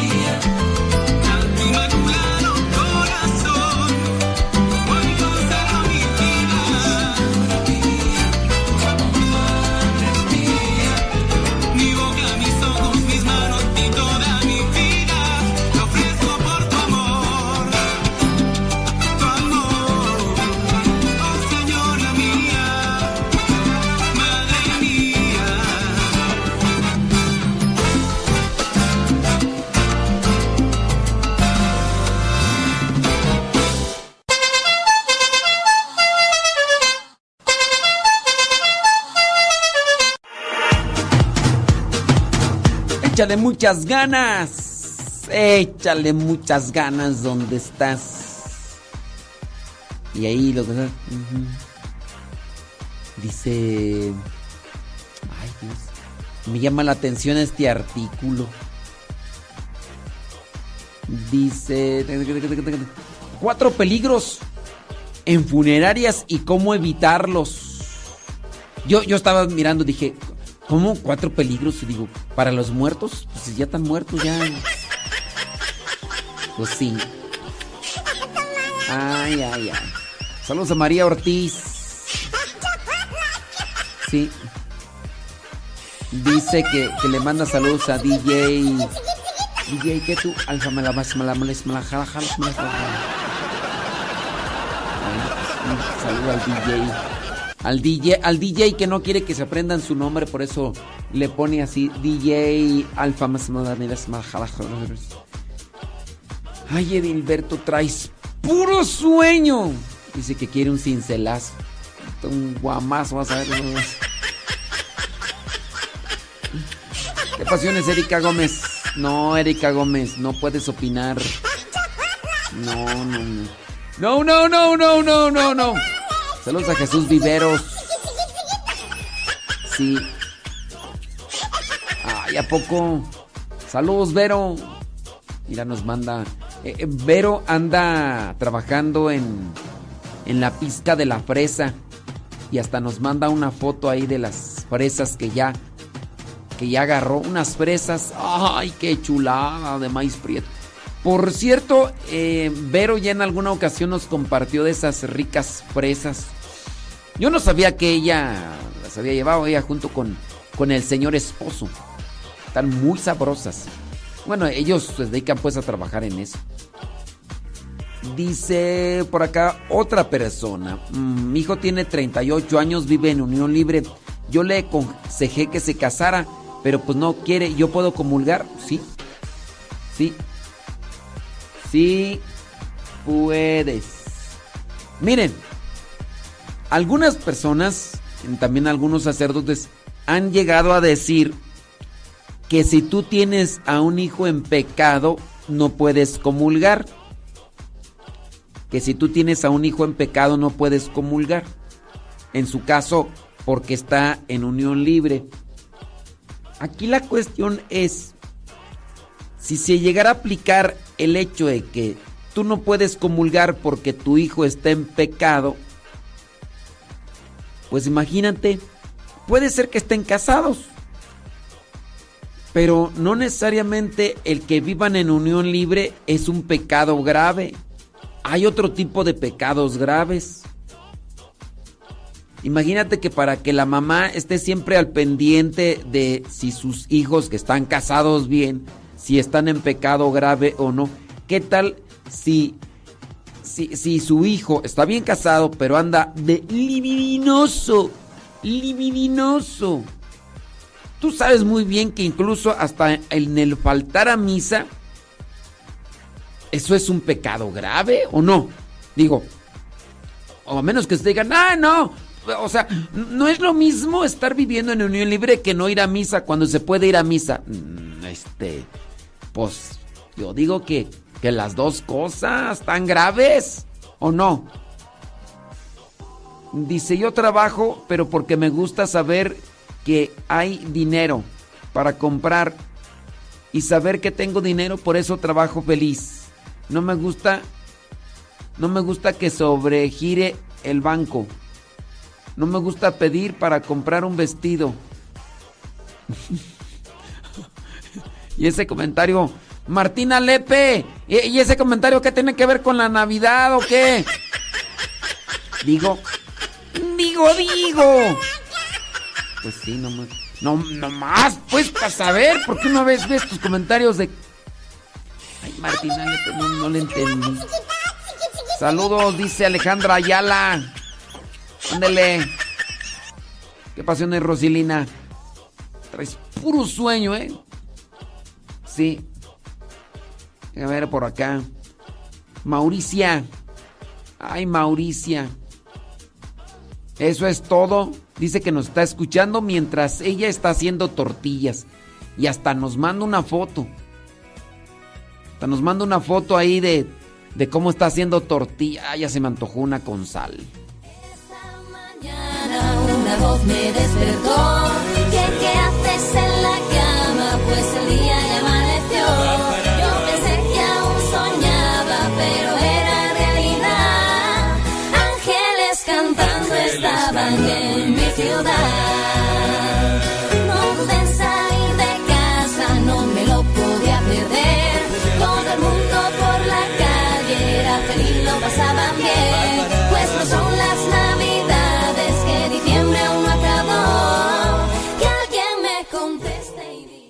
Se compra colchones, tambores, refrigeradores, estufas, lavadoras, microondas o algo de fierro viejo que vendan. Saludos a Leonora Estrada y a Betty la vecina. Saludos Betty la vecina. Saludos. Oye, regresamos. ¿Qué dices tú por acá? Yadira Rivera. ¿Qué pasó con Yadira Rivera? Sí. Dice, ¿falto yo de qué o qué? ¿Tú faltas de qué o qué? Pues porque dice que tenemos que amar el trabajo. Si yo lo amo, ¿a quién amas, Martina Lepe? ¿A quién amas? Ay, Martina Lepe, traes puro sueño. Saludos a José Alejandro. Sí.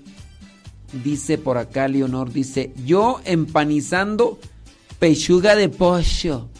Ándale, y hasta nos manda las pechugas de pollo ahí. ¿Cómo están las pechugas de pollo empanizadas ahí? Porque anda preparando qué comer. Eso. Sale pues. José Alejandro. ¿Qué pasión es Estellita Valladares? No, Estelita. Estelita Valladares. Con Tokio. Ándele. Dice. Por acá hay una pregunta. Dice. mm, Tengo una duda. La hermana. ¿Qué tú? La hermana divorciado, divorciado por lo civil, divorciado, divorciado por lo civil, o un matrimonio anulado ya que yo me casé, dice, dice que se casó con su esposo, pero ahora divorciado de lo civil y se anuló el matrimonio por la iglesia. Ay, Dios mío santo, ahí no le entiendo esa, esa pregunta. Sí, no le entiendo tú. Sí, es que como que agarraron todas las palabras y las metieron a una licuadora y luego me las aventaron. Sí, aplíquenme, explíquenme las más, barajénenmela más despacio. Porque nomás no. Ah, dice que Yadira Rivera anda limpiando los baños. Ándele, que queden bien limpios. Dice, yo estoy trabajando y escuchando, dice Tere. Muy bien. Qué bueno que, espero que el programa les ayude para que se pongan las pilas y le echen más rayas, dice Martina Lepe. Dice, yo tengo mucho sueño, ya dice que se levantó bien temprano. Que se levantó a las 4 de la mañana.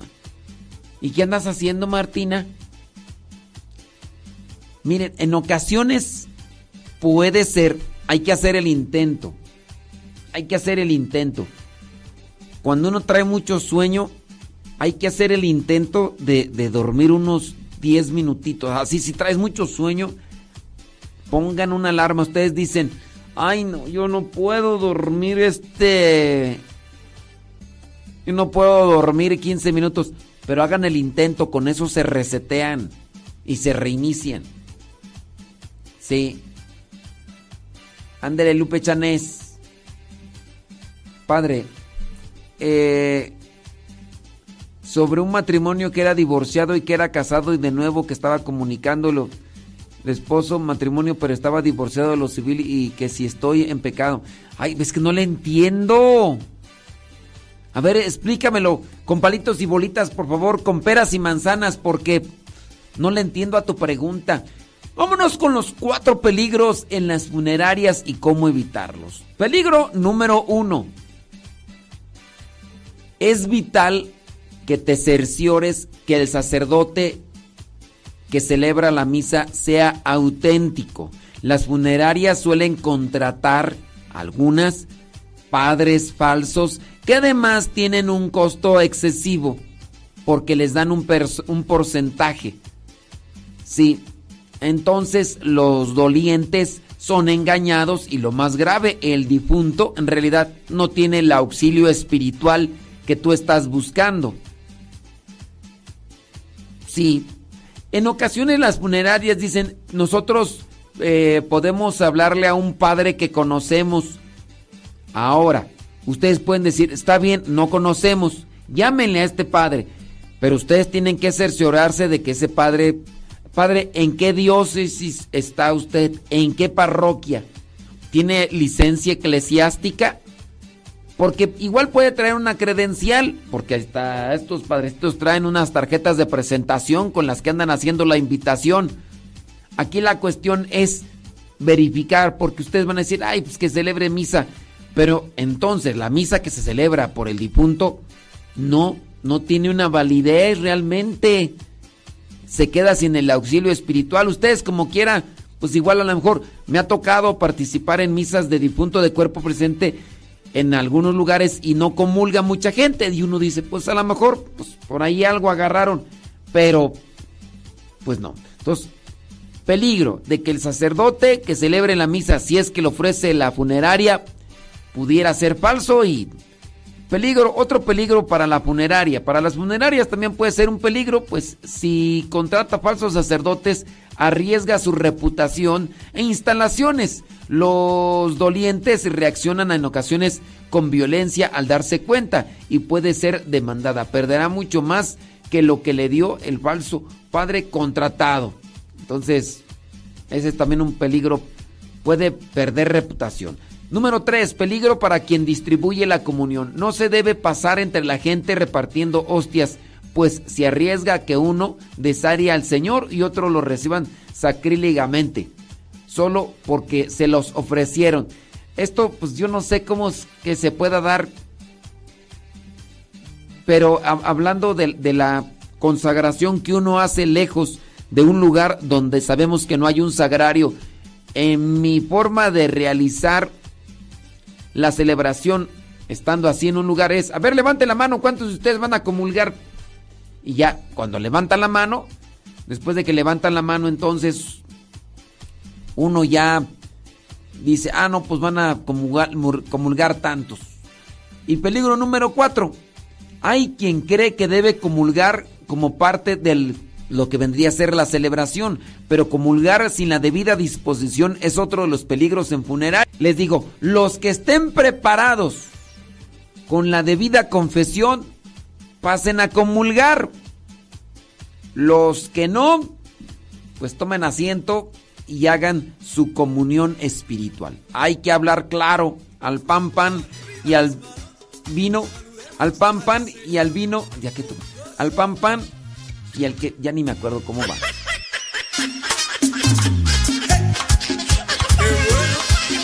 Saludarte, Señor. Hola Jesús,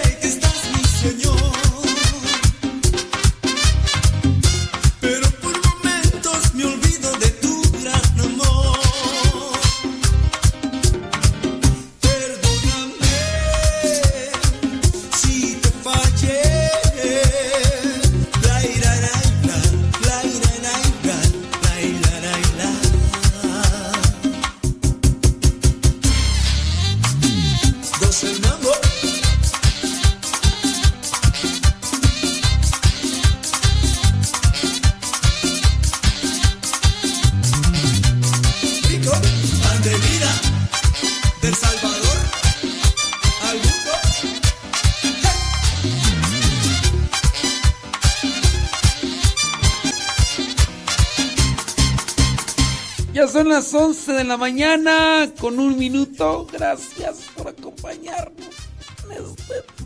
Nos despedimos de Facebook y de YouTube. Gracias a los que nos acompañaron ahí en el Facebook y ahí en el YouTube. Thank you very much. Al pan pan y al vino vino. Sí. Ay, Dios mío santo. Qué bueno. Saludos a Anabela que asusta. Gracias. Nos desconectamos de Facebook y de YouTube esperando que el programa sea de provecho para ustedes. Pásenle a Radio Cepa, acá estamos en la conexión, ya sábanas, descargue la aplicación. Tratando de que todo esto que realizamos sea de provecho espiritual para cada uno de ustedes. Y seguimos con más enjundia. Pásele, descargue la aplicación. Acá seguimos grabando porque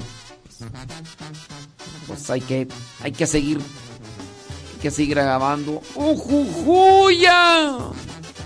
Pásele, descargue la aplicación de Radio Cepa. El programa se va a quedar ahí guardado en Facebook, en YouTube, en el canal Modesto Radio. En YouTube, Modesto Radio. Si tiene Spotify, iTunes, también puede buscar Modesto Radio. Modesto Radio en las, en las páginas de podcast. Y ahí también puede volver a escuchar el programa. Descargarlo cuando quiera y así cuando no tenga internet lo vuelve a escuchar. Y entonces, saludos José Pilero. José Pilero. Salud. Sí. Sí, yo, yo así lo digo, José. Les digo, a ver, los que estén preparados, los que estén preparados confesadamente, confesad, eh, los que estén preparados, confesados, pueden pasar a recibir la comunión. Los que no tomen asiento. Sentaos y no, no se pongan a chismear. Cuando vengas quiero irme contigo.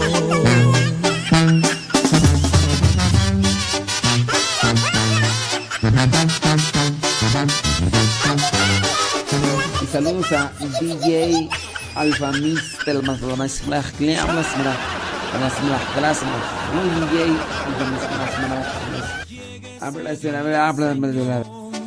De mi familia quiero irme tranquilo. Lo que más recibieron de mí fue el ejemplo de haberte seguido. Pues espero haber sido prudente, no un necio que merece castigo. Que mi lámpara esté encendida, porque aceite siempre yo tenía. Ay, ay, Señor, quiero estar listo para estar contigo. Ay, ay, Señor, cuando vengas quiero irme contigo. Ay, ay, Señor, quiero estar listo para